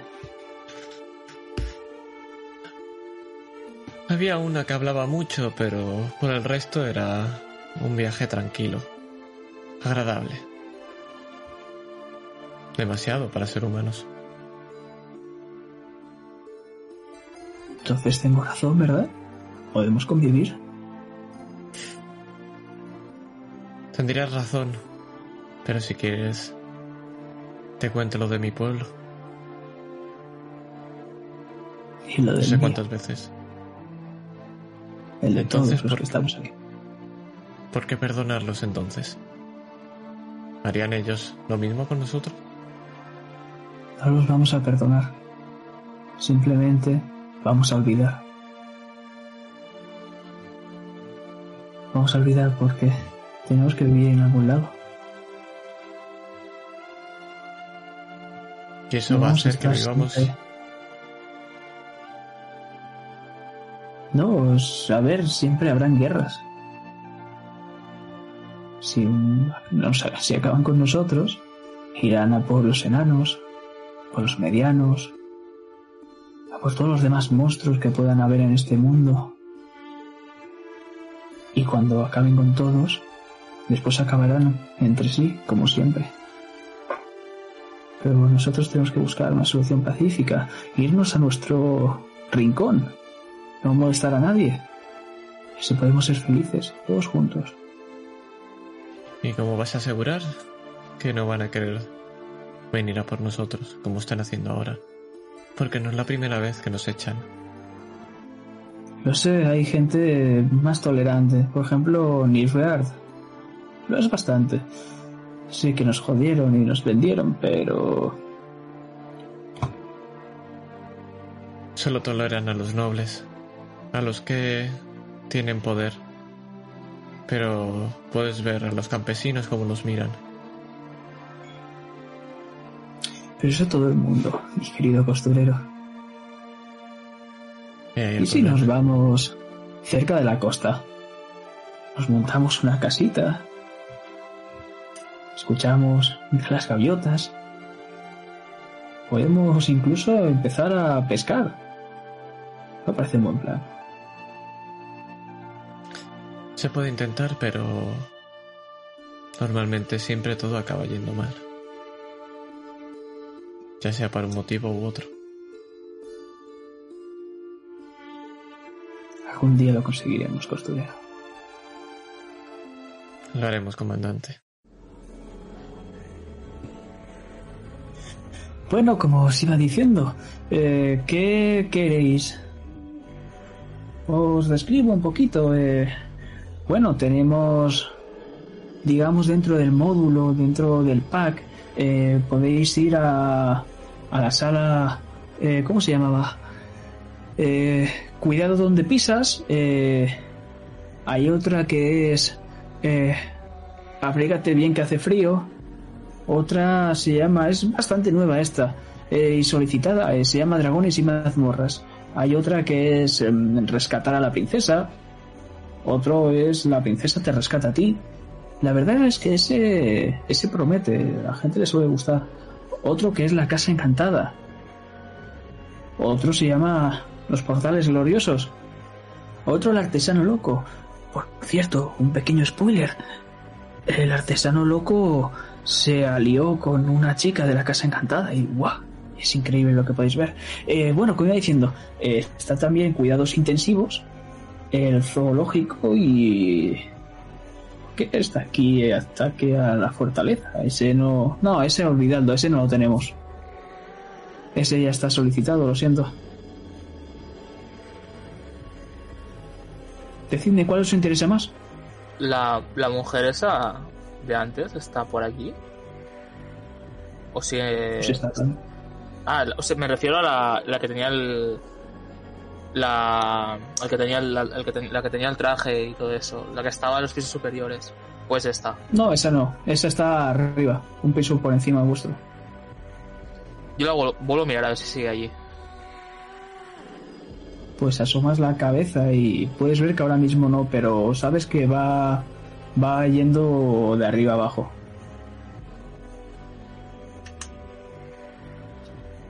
Y bien, ¿cuál es la que os gusta más?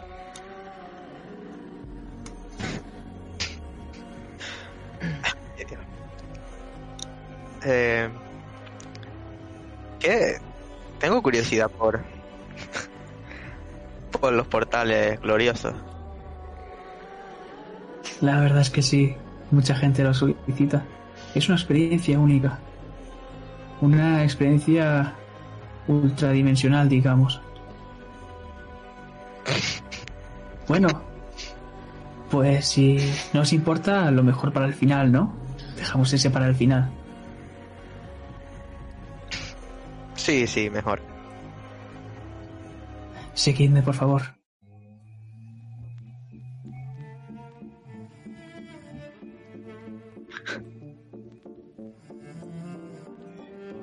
Podemos ver cómo os lleva por este segundo piso hacia una puerta. Cuidado donde pisas. Bri abres la puerta. Ves una sala totalmente oscura y algunos murmuros, pero no ves de dónde vienen. En el centro escuchamos, pero no vemos, una silla siendo arrastrada hasta colocarla justo delante de una vela. Una vela encendida que va cambiando poco a poco de color. Y escuchamos un cubo lleno de agua a su lado. Podemos escuchar como una mujer se sienta. Y justo al lado de esa vela aparecen unos pies. La gente empieza a vitorear y empezáis a escuchar gemidos cada vez más y más fuertes. Pero esa puerta de golpe se cierra. Y por último, al cerrar esa puerta, podemos ver cómo esa vela se apaga. Abrígate que hace frío al siguiente, ¿verdad? ¿Quién abre esta vez la puerta? Lo mismo. La abres y es extraño porque te recuerda a esos tiempos en los que estabas cazando osos, porque efectivamente ves a gente con pieles de osos, de animales, están algunos croan, algunos eh, graznan, otros ladran y otros veis como os dicen, uh, pero cerráis la puerta.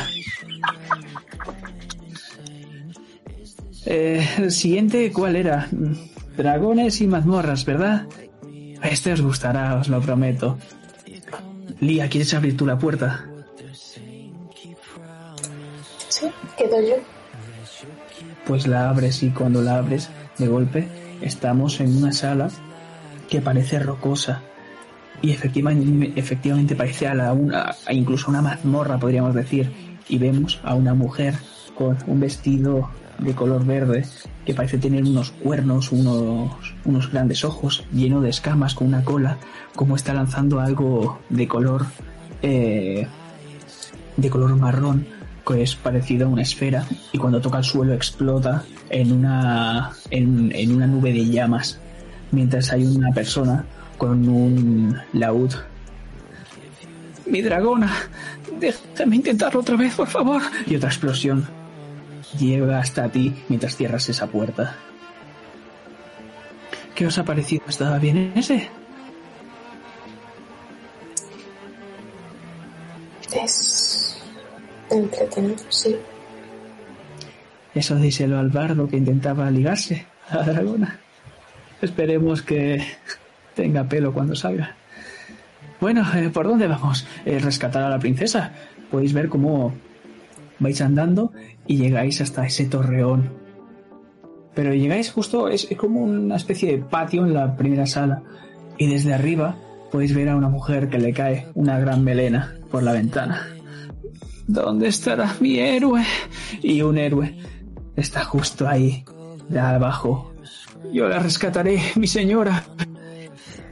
Y podéis ver cómo esa larga melena está trenzada y el hombre empieza a trepar por ella. Cuando llega, la recoge y podéis ver cómo ella de golpe sube el cuello, como si estuviesen tirando de la coleta, pero nos vamos de allí. La verdad es que, brujo, este te va a gustar. La princesa te rescata a ti. Abres la puerta y de golpe ves a una mujer llena de una armadura completamente negra y ves como de su mano saca un látigo que lo chasquea contra el suelo y veis a un hombre que está atado en una forma de T. No, por favor, princesa, rescátame. y la puerta la cierras de golpe.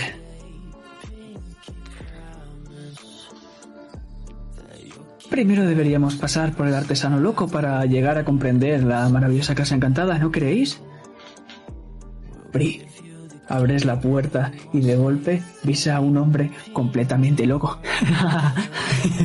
venid, venid, venid aquí, Sú- súbete a esa, ahí, ponte, ponte en esa silla y puedes ver una silla con un balancín del cual hay un agujero que va saliendo un pene que va subiendo y bajando mientras se balancea esa silla.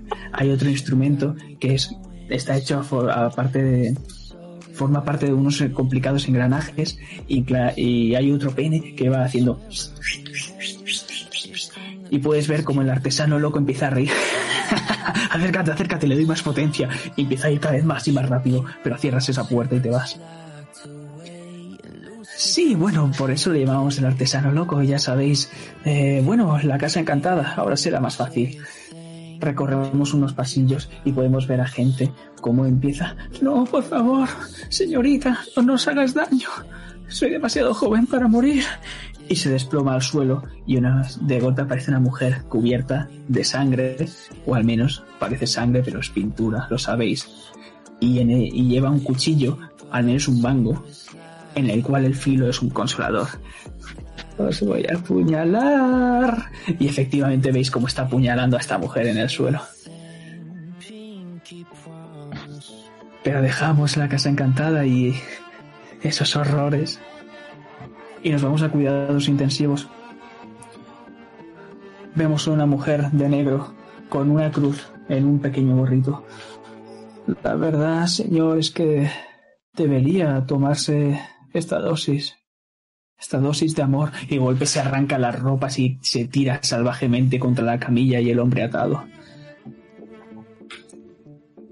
Bueno, el ataque a la fortaleza no podemos visitarlo porque primero no está aquí, está lejos. Consiste en ir a atacar, bueno, atacar, ya sabéis, una fortaleza y rescatar a la princesa de lejanas tierras. Pero está siendo utilizado por un gran héroe, alguien que está pagando prácticamente todo lo que vemos aquí. O sea que, bueno, mejor pasemos al zoológico, ¿verdad? ¿Tenéis ganas? Mm, no. Bastante, No bastante. te escucho si lo dices tan flojo. Un brujo como tú sería muy deseado por aquí. Ya. Eso, Sigmund, anímate. Te doy una galleta. Te miro mal. Cuando le dan la cachetada dice, sí, por supuesto, anímate y te pone el culo para que le des una cachetada.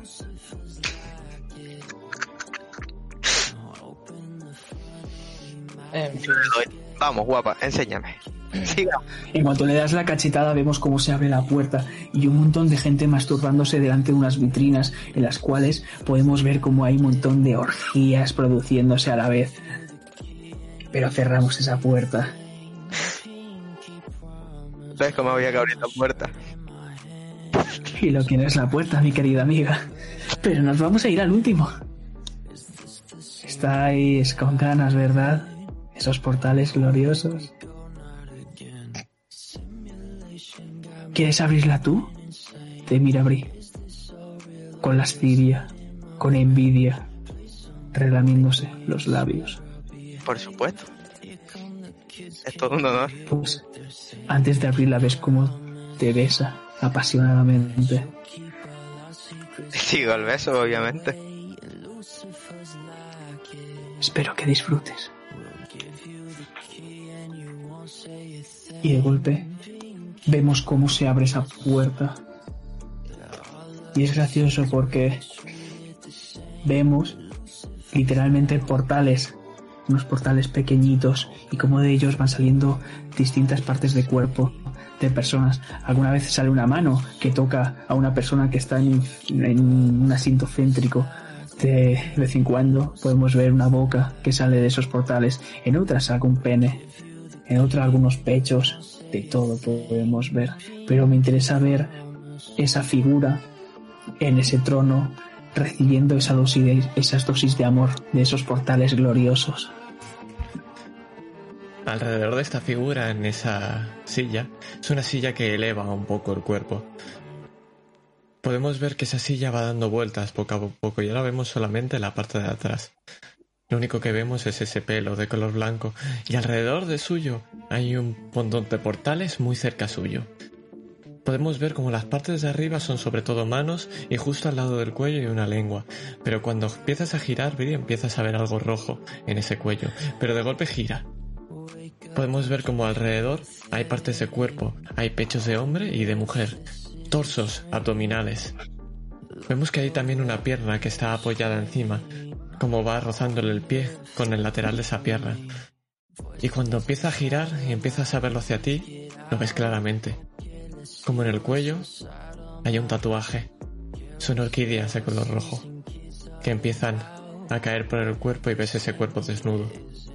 Sigue ese tallo por el centro del escote y va bajando poco a poco hacia la zona del pubis, donde ahí hay, justo cuando inicia el pelo, hay un montón de espinas y todo ese cuerpo vas viendo como poco a poco va cayendo o da la sensación que caen pétalos de orquídea. ¿Y la ves? La ves con el pelo blanco y una máscara de un gato. Ves a Goodleaf. Está con los ojos cerrados, mirando hacia arriba. Se me cambió la expresión de la cara. Y miro a la chica esta y la agarro por el cuello estampándolo contra la pared. Y cuando haces eso ves como gime. Escuchas de la silla. Esto es mejor, de verdad. Tengo que, tengo que preguntarle a Lía si sabe hacer esto. Ah, pero que está viva. Sí. Ves cómo te da un tortazo esta mujer y te empuja hacia Goodleaf. Sigue. Te miro. ¿Nos conocemos? Ves que te sonrío. Tengo los, los labios pintados. Puedes ver como tengo una pequeña túnica de un color rojo, pero que transparenta el cuerpo entero. Y por un segundo, ves como te guiño un ojo. ¿Quién eres? Me llamo Laila. Un placer, Laila. Soy Woodley Garden. Y empiezas a notar como por tu cuello empiezan a recorrer unos labios de esa mujer a la cual te ha dado un tortazo hace nada.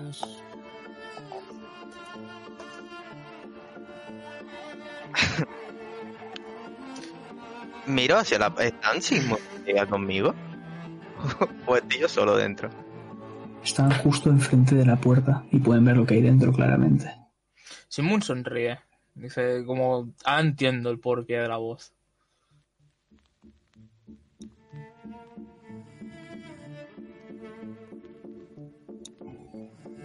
Veis como unas manos de dentro os cogen de las muñecas y os meten, cerrando esa puerta de golpe.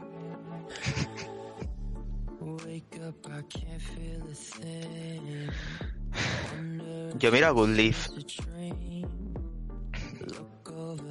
Y a la otra. Flipa. Bueno, creo que ha sido suficiente por hoy. Me ha gustado en especial la de la princesa salva, te salva a ti. Es divertido. Sobre todo cuando tú te pones esa armadura. Ah, que sí. Pero creo que es necesario hablar con la reina de la noche. Está en sus aposentos, querida Goodleaf. Mientras te da la mano. Vayamos, pues. Quito a la. A la sirvienta esta la quito yo y le doy yo la mano a Goodleaf. Muy Pues amable. levanta, Bri. Yo te llevo, señorita. Podemos ver mientras os alejáis varias manos cómo os acarician las curvas mientras os vais alejando. De vez en cuando alguno os chupa algún dedo.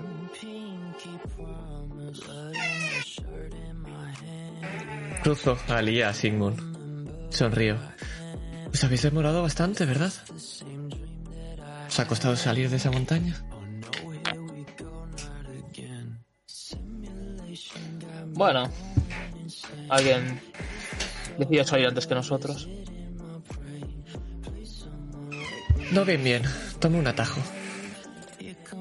Doloroso, Esmer- diría. No, es a través de las montañas. Esmeralda me lo enseñó. Pero luego os cuento, no os preocupéis. Creo que queréis ver a la reina de la noche, ¿verdad?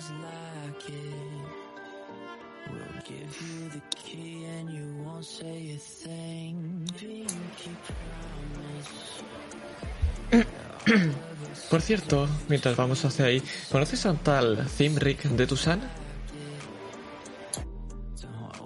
¿A quién se lo preguntas? A ti. Sí que lo conozco, ¿verdad? ¿Tú conoces a Zimric de Liria? O bueno, tal vez aquel hombre que te dijo en la, carabin- en la caravana Zimric de Kaidwen. Conozco un Zimric. ¿Será el mismo? De la escuela del gato. Me imagino que todos os conoceréis. Seguro que sí. Iba con un muchacho con sombrero. Se parecía bastante a ti, muy callado. Bueno, es común entre nosotros. Estaba por aquí. Creo que era interesante que lo supieras. Pero vayamos. Lía, un placer verte por aquí. Día está, de hecho, bastante desconcentrado. Normalmente tiene, digamos, la mirada fija por saber lo que quiere hacer en ese sentido cuando se le ve la cara. Pero ahora mismo está bastante desconcertado. Simplemente Oye. va a asistir. Eh, tú sabes hacer eso, ¿verdad? Es espectacular. Y te enseñan los portales.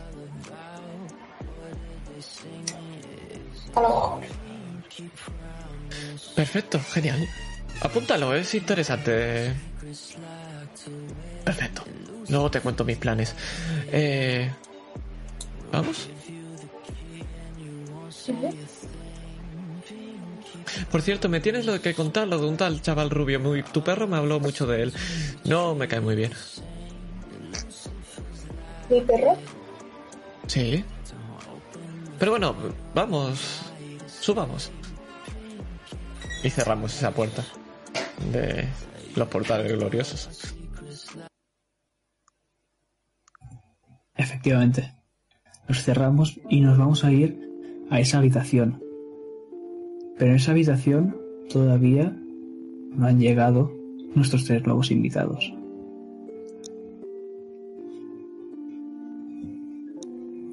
Nos encontramos en el último piso, una habitación blanca, enorme, con muebles lujosos. Podemos ver una gran cama central en la cual hay varias cortinas coloradas de color blancas semitransparentes. Podemos ver cómo hay dos mujeres. Al menos podemos saber que son dos mujeres por la silueta. Están desnudas. Están algunas se escuchan algunas sonrisillas, de vez en cuando algún que otro gemido. Y podemos ver como una le besa con pasión e incluso fuerza a la otra. Podemos ver cómo enfrente de, de esta cama hay un gran cuadro, el cual se ve a la reina de la noche y a sus princesas, todas vestidas de negro. Justo a la derecha podemos ver otro gran cuadro. En este hay un hombre con una pose estoica. Parece que pretende ser un rey, pero parece un bufón. Es forzudo, rapado y está arrodillado como cuando te nombran caballero.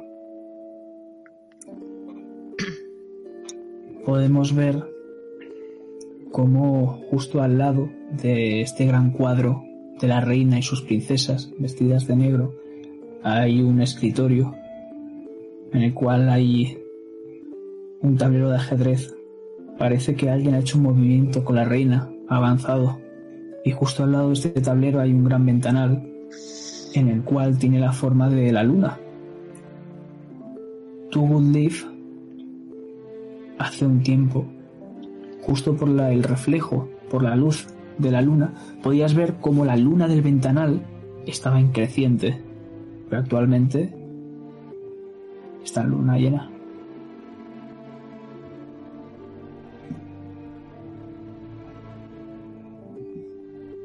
Parece que sí que van a venir pronto.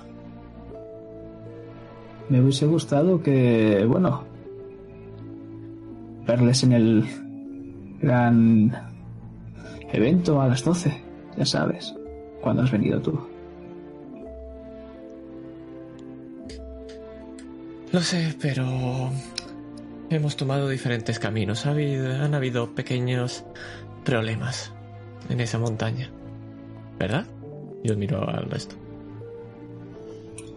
No está el resto, estás tú solamente. Pues no. Pues no, miro. Vendrán pronto. Que vendrán, tiene que venir aquí.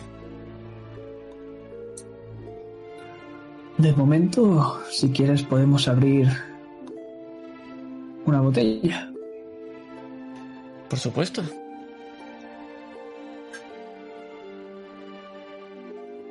Por favor, alcánzamela. Está ahí justo al tablero.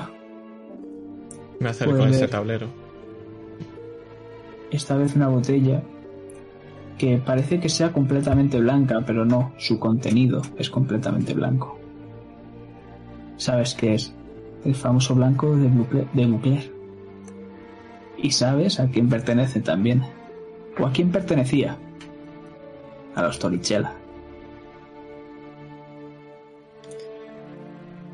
Una tragedia. La cojo, la botella, mientras la miro. Vemos que el tablero, todas las fichas están movidas. La única que no se ha movido es la reina, que está en su sitio todavía.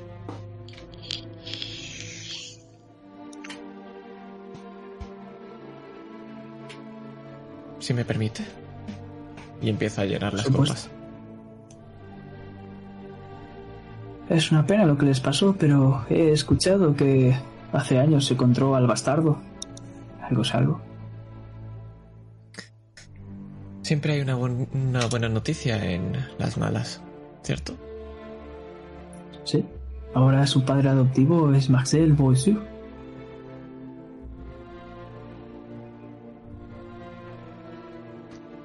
No te importará que dejemos esta partida de lado. Sabes, las chicas quieren jugar.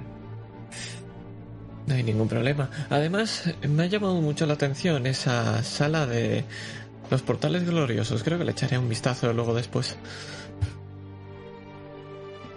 Perfecto. Después te acompaño personalmente.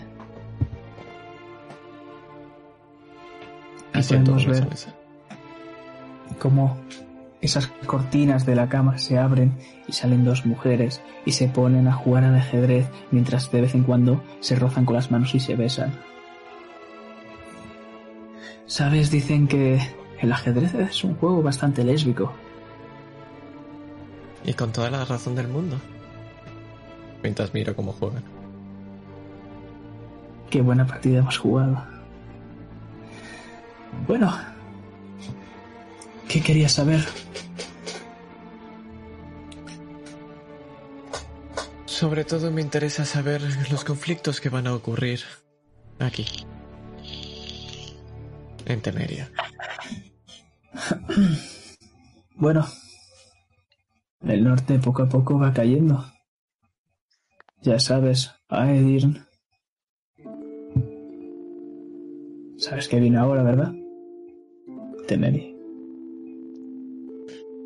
La verdad es, eso estoy aquí. es que es- espero que no que no osen poner sus zarpas en la casa de la reina de la noche. No me gustaría perder mi pequeño imperio. Tú por eso no te preocupes. Si Nilfgaard entra aquí, tendrás mi total protección. Muchas gracias, querida. Ahora lo importante es ¿Se puede contactar de alguna manera con el líder de Temeria? O al menos... Mi intención es evitar la guerra aquí. Y estoy seguro que esto está lleno de espías y de gente dispuesta a dar una tierra a cambio de dinero, vidas. Mi querida Goodleaf, el líder de Temeria, dices. El puto rey Foltest murió. Ahora No sé, está pero alguien tiene que- civil. Tiene que haber alguien por encima del resto. No creas. Hay varias casas nobles que compiten entre ellas. Están azuzando esas guerras civiles que te comentaba. Y no pinta nada bien. ¿Hay alguna ¿Sabes? con especial neutralidad hacia Nilfgaard o los oscuros? Joder, Goldif. Estamos en Temeria. Franjas azules. Entonces ese es mi objetivo. También te digo que creo que a Temeria le vendría bien que fuese conquistada. Eso es mejor que las guerras civiles. Se están destruyendo poco a poco. Creo que lo mismo. Hay veces que será necesario el mal menor. Y ser conquistada a cambio de que la guerra acabe era una de las opciones que barajaba.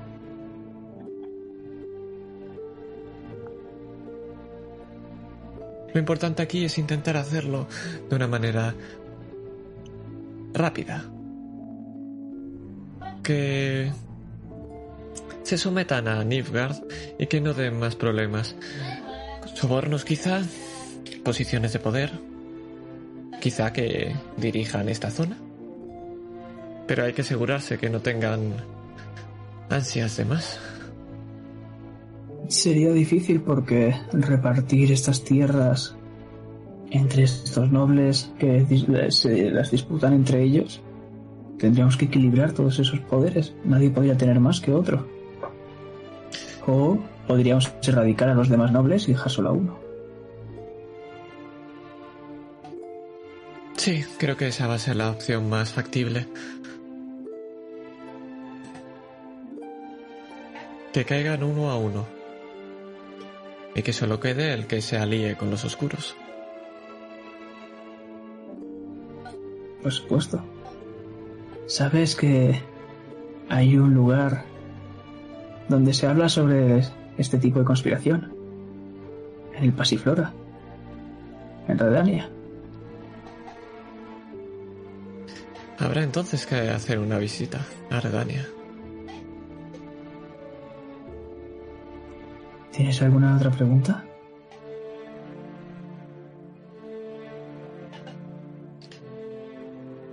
Fuera de Temeria, ¿cuáles son los puntos más conflictivos?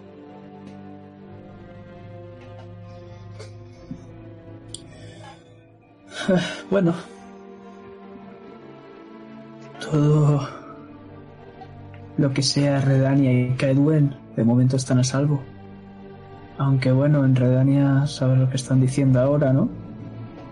Quema de brujas, pogromos. Los no humanos no lo están pasando muy bien. Incluso llegan a dar caza a los brujos si es necesario. Eso no me... no me ayuda. Sobre todo por el grupo que tiene que porvenir. Quizás sea necesario un cambio también. Fuera de esos dos territorios, bueno, Cidaris, Kerak, todo ese esos reinos de la costa son pequeños, poco a poco podrán ir cayendo. El bosque de Broquilón, como siempre, es una leyenda que se mantendrá. Hay que echarle especial ojo a esta... a Redania. Creo que va a ser el siguiente paso, pero primero lo primero. Temeria. Puedes escuchar cómo el tablero cae por todas y todas las piezas están por el suelo. Y la mujer que estaba de espaldas a ti salta encima de la otra. ¿Lo ves? Es muy lésbico el ajedrez. Sin duda.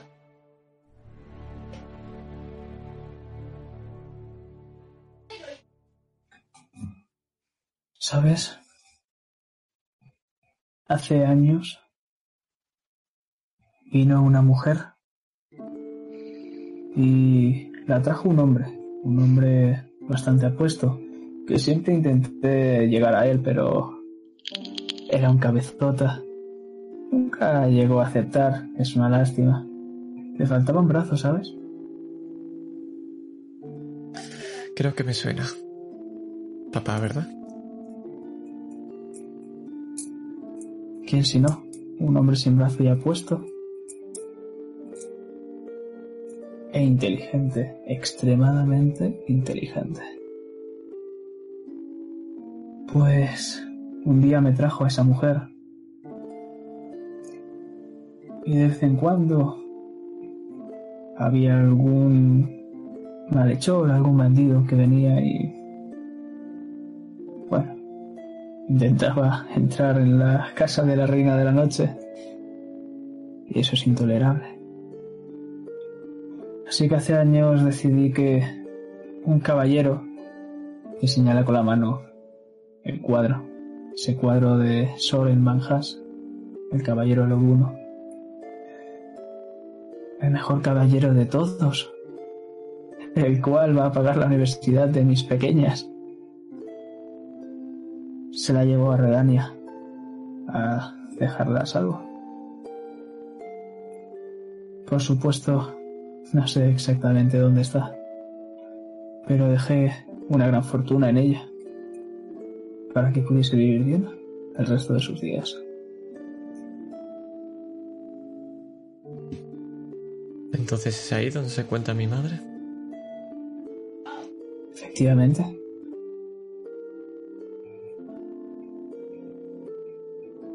¿Te parece Hablaremos de esto más adelante. Cuando sea el tiempo de ir a Redania.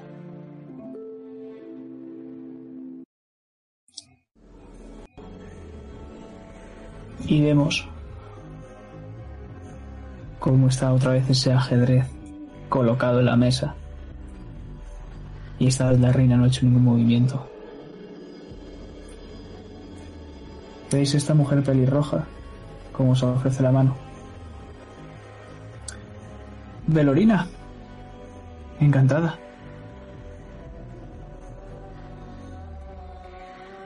Eh, pues Simón le doy la mano. Le doy. No, no, no quiero que me des la mano. Ya, ya. Iba a hacerlo, pero me refiero a que cojo la mano, ¿sabes lo que quiero decir? Y. Simón de Daegon. Es un placer, Simón de Daebon. La verdad es que los brujos por aquí tienen mucho éxito. Son muy solicitados.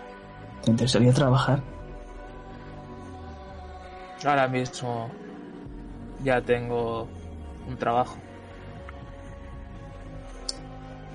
Bueno, digamos que cuando tengas tiempo libre. Lo pensaré. Te sonríe. ¿Y tú eres? Pone la mano Bri.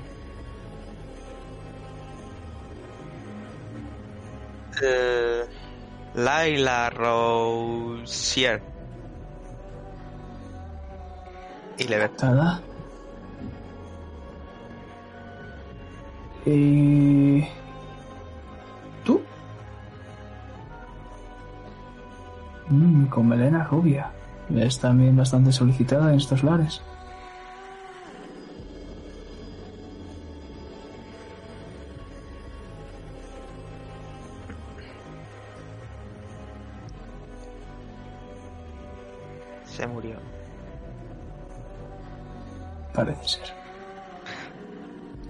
Demasiada impresión de golpe al ver a, a Woodleaf.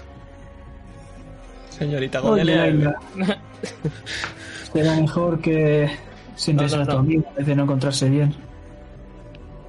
Ah.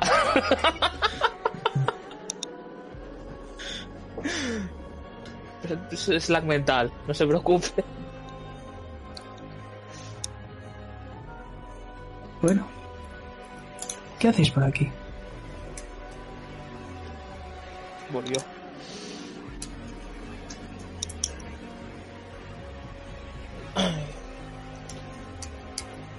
Creo que buscábamos cobijo. Y hemos encontrado algo más. ¿A qué habéis encontrado? ¿O a quién? Miro a Woodleaf. Menuda joyita, ¿eh? Sí. Por lo que sé, sí.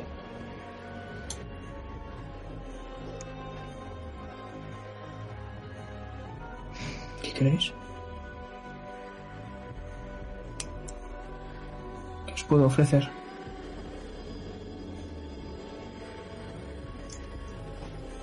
Hago una, una seña tanto a Sigmund como a Lía. La seña que os hago es que preguntéis. Yo miro dando a a, entender que, que ellas tienen información que... po- Podéis llegar a, a obtener información de ella. miro a Lía y si la veo como muy desubicada ya preguntaré yo.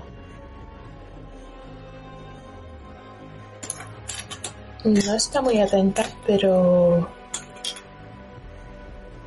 Es, es más, prefiere que tome esta iniciativa, pero ten- tiene algo en mente. Pues parece que estás desorientada porque en ese gran ventanal puedes seguir viendo ese colibrí como te está mirando. Señor Brujo, Sigmund de Daemon, Buscamos a una persona, quizás pueda decirnos dónde se encuentra, quién es, dónde está, y le comento que buscamos a un mago. qué mago, por aquí hay muchos. ¿Habéis pasado por los portales gloriosos? Sí, creo Ahí que no va por ahí.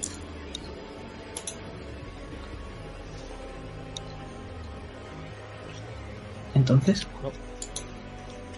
Le describió un poco el mago que nos dijo que dijo Lía.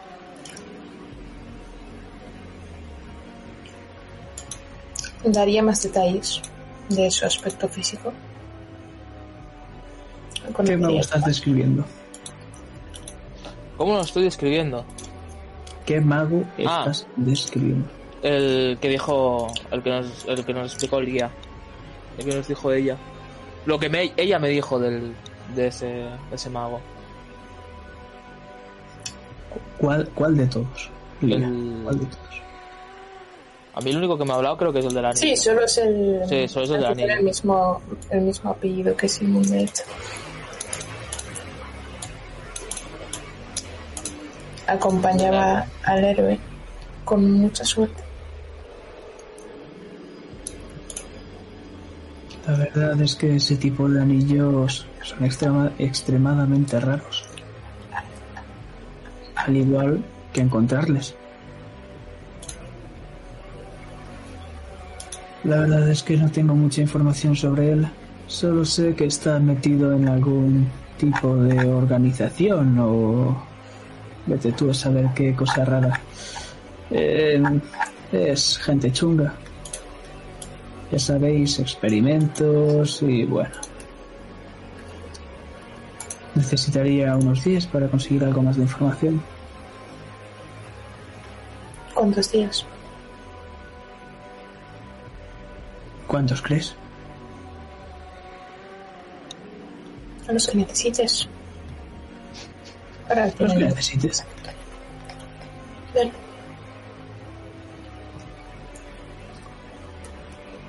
¿Algo más? ¿Tendremos alguna forma de contactar? Nos encontramos aquí. Normalmente la correspondencia sirve bastante bien. Si no, podemos venir otra vez. Por supuesto, todas las veces que queráis. Los amigos de Woodley son mis amigos. En fin. Puede que la próxima vez ataque a la fortaleza esté disponible. Es la única que me queda por ver. Seguro que te encantará. A mí me gustaría preguntarle algo, Adelante. Pero también me gustaría que fuera en privado. Después hablaremos entonces, no te preocupes, querida. Muchas gracias. Y ahora creo que me toca poder hacer una pregunta sobre mí.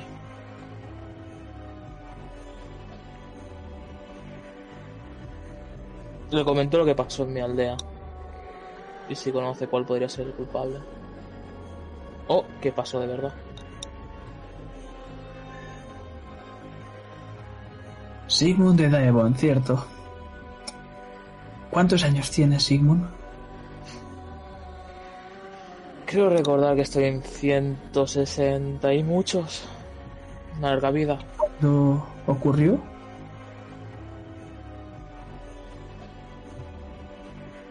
No hará mucho. Uy, yo no creo recordar que hará mucho.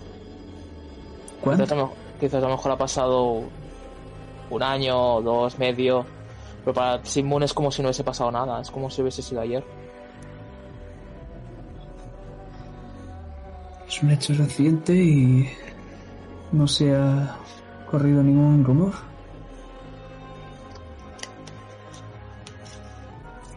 Hmm. Lo más probable es que hayan sido bandidos. Sabéis, por aquí últimamente hay unos bandidos bastante jodidos. Les gusta quemar a la gente. Ya, no creo que los bandidos sean casi nada de eso. Bueno, por lo que me has dicho, casa ardiendo podría ser.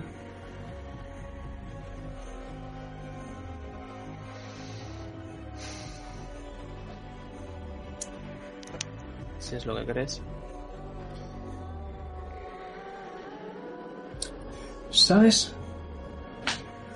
Creo que necesitas una buena copa de vino, querido. Undif, ¿quieres? ¿Cómo negarme? Es una pena. He escuchado que de una de mis queridas princesas que un chaval, ese que acompañaba al otro ta- tan bueno, el de sombrero, ha roto una gran botella. Era de las últimas que quedaban. Sí, Gulif, ¿sabes esa rosa de que íbamos a abrir hoy? Una verdadera desgracia. He oído que hay otro brujo por aquí, ¿verdad? Sí. ¿Lo conoces? Es posible. Conozco a alguien que me es igual. que es bastante más divertido que tú, he de decir. También es más viejo que yo, si es el mismo. Quizás ya ha vivido más. No lo sé, la verdad. Los brujos, en cuanto a datos, parecéis bastante. Algo bueno teníamos que tener. La verdad es que el chaval que lo acompaña me cae bastante bien. El mismo que ha roto esa botella. Despierta pasión. Se me hace familiar. Y... ¿Repite? Se me hace familiar.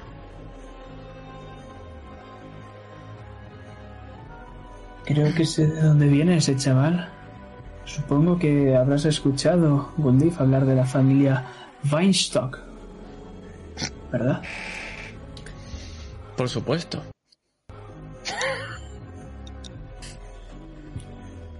Pues la familia Weinstock era muy conocida por sus vinos, claramente.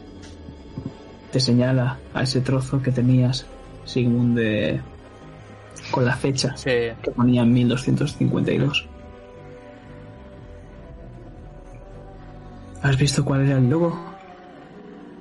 1252. No, la fecha no, el logo. ¿Era el del brazo con las espinas, puede ser? Es que has dicho cuatro logos y me perdido en uno. Efectivamente. ¿Has visto ese brazo del chaval? Y golpe recuerdas cómo está subiendo por esas escaleras y con la mano derecha, que es la que tenía el corte, la destroza contra la botella, contra la pared y puedes ver cómo tiene un montón de cicatrices como si fuesen pinchazos. Sí. Pues...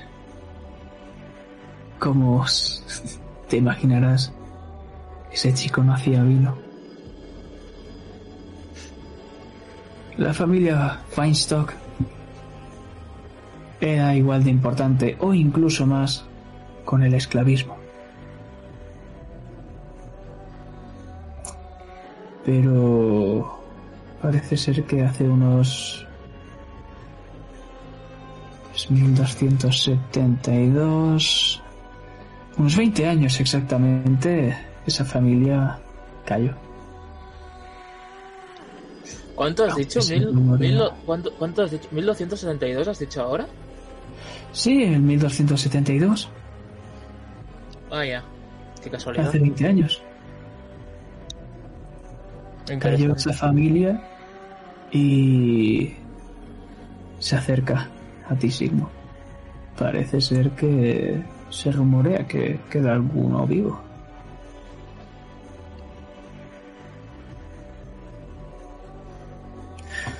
Pero son rumores, claramente.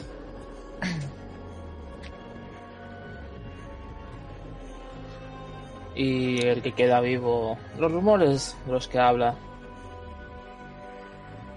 ¿Tienen nombre? No, desgraciadamente no. Hace 20 años de ello. Ni imágenes. Ni nada. No.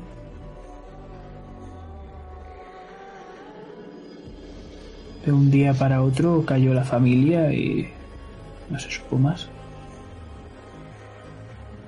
Pero bueno, es interesante investigar al menos. Creo que es momento de reencontrarse con un viejo amigo. Y de ir media El vuelta. chico, Bueno, media el vuelta. chico parecía bastante interesado en saber si estaba todavía vivo o viva esa heredera. Parece buscar a alguien.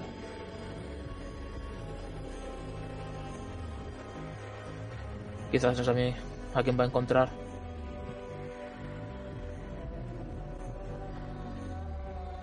Feliz encuentro.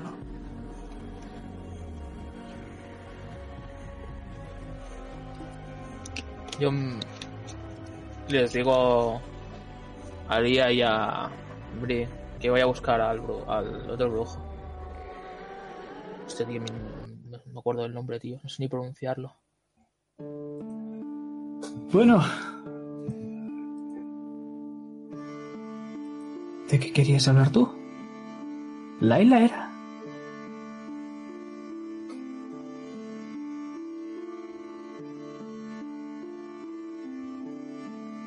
La verdad, Gundif, traes gente muy rara aquí.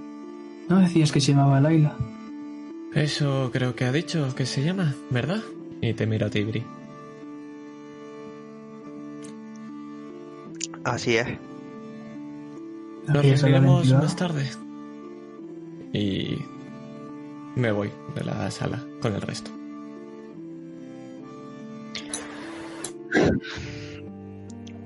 Solo puedo hacerte una pregunta. Tú puedes hacerme las que quieras. La verdad es que las chicas me han hablado muy bien de ti. Incluso una clienta preguntaba por ti hace un poco. Si quieres te puedo pasar su dirección. Mm, Después podemos seguir hablando de eso. En la capital, por si te apetece. Es interesante, sí. Pero mi primera pregunta es cómo es posible que Gottlieb esté con vida. Pues... ¿Qué le ocurrió exactamente? ¿Cómo Creo murió? me dijo que fue un wendigo, un mendigo, un, un bicho. Ah, sí. Hay una cabeza, está colgada justo en la entrada. No sé si la habéis visto. No, no. Mandas, mataste al wendigo. No, a mí me la trajo ella. Ah. Bueno, ¿cómo murió?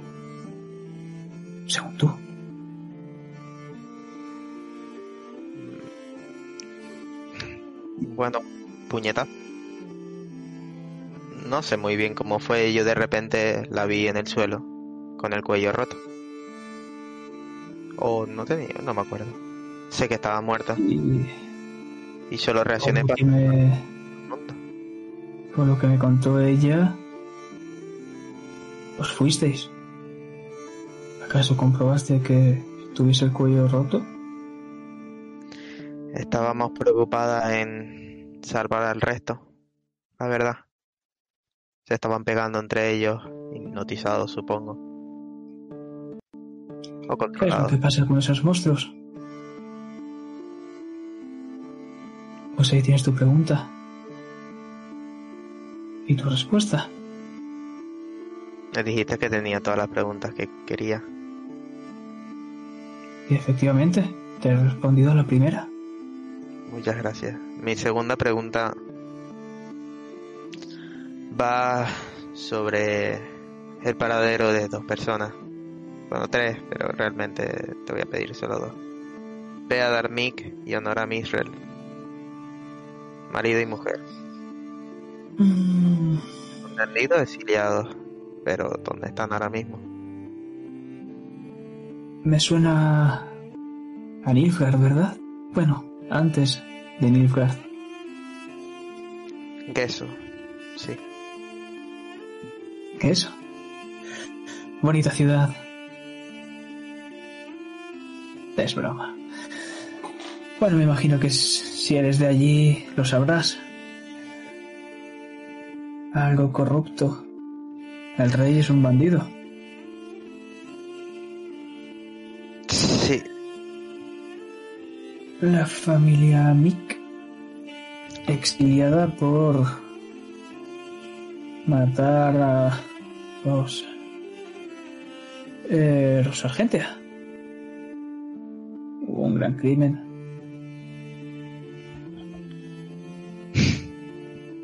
Un gran crimen que ellos no cometieron. ¿No? No. Pues es lo único de lo que he escuchado. Yo tengo más noticias sobre eso, pero bueno, no importa.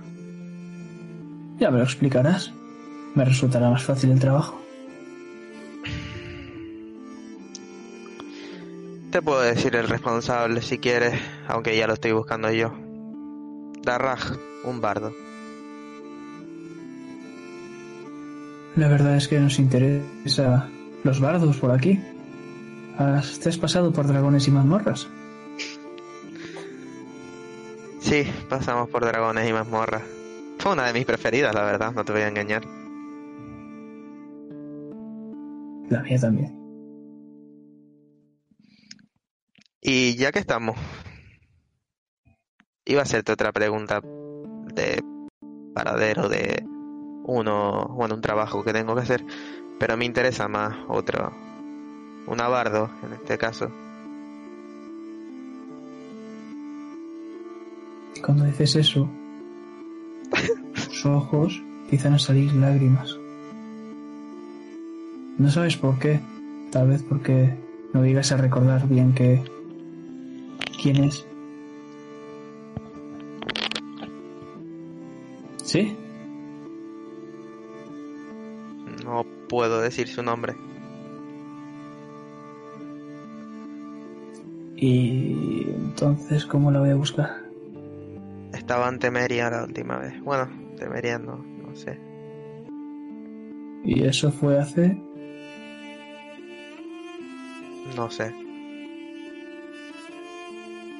Es muy buena, Bardo, es lo único que te puedo decir. Preguntaré. ¿Algo más?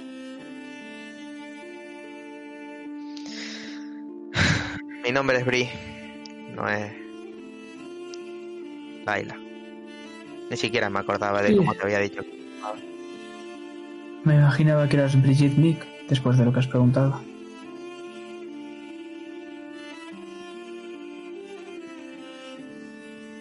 Digamos que alguien me dijo que si veía una Garden no le dijera quién era realmente. ¿Sabes? Se habla de ti. El látigo de los Gagden. No pinta bien. ¿De verdad hiciste lo que hiciste? ¿Qué hice? Matar a latigazos a un hombre Estaba muerto. que... Bueno, por lo que decían todavía se movía. Bueno, hasta los cinco latigazos. Después, ¿cuántos fueron? 30... 30. Algunos dicen 70. No, fueron 30 obligados por Good Leaf. Ella no haría jamás eso. Es una chica muy amable. Bueno, se lo puedes preguntar a Lía o a Sigmund. Ellos estaban conmigo. O al jefe de la guardia de allí. Que por cierto, e- espero volver a verlo. Tengo que hablar con él de un par de cosas. ¿Te puedo poner en contacto? Seguro que lo conozco. No, no, que prefiero en persona. La verdad. Me cortó un dedo. Bueno. Sin un dedo, aquí todavía tienes trabajo. ¿Sabes? Con la princesa te rescata a ti, te pega bastante. Good Leaf dijo que esa era buena. A lo mejor si tenemos que estar un par de días para que le encuentres eso a Lía, me paso. Sí, podrías pasarte cuando ella lleve esa armadura. Le queda muy bien. Demasiado. Me pasaré entonces. ¿Y me puedes pasar el contacto de la noble?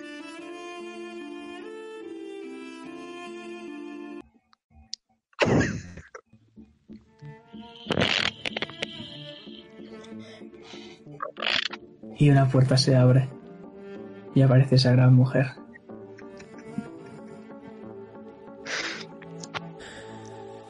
Te estaba buscando.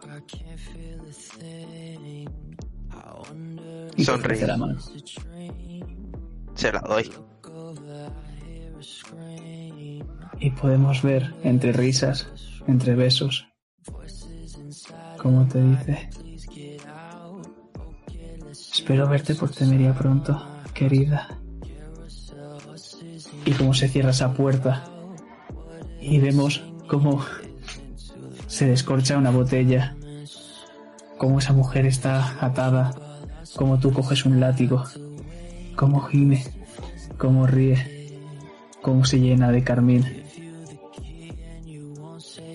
Y mientras pasa eso,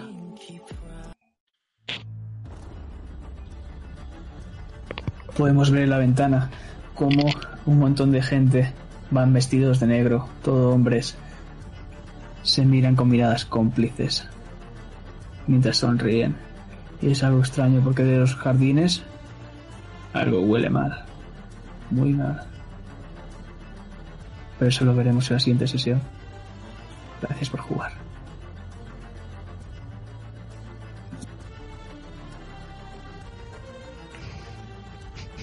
Pues muchas gracias por acompañarme en esta sesión. 2.24, no has llegado a las 3 horas, felicidades. y No te, no te acostumbres. no, acostum- no, no hay que acostumbrarse con esto. Y nada, nos vemos en la próxima sesión. Un saludo a todos. Dentro otro. Chao. Otro.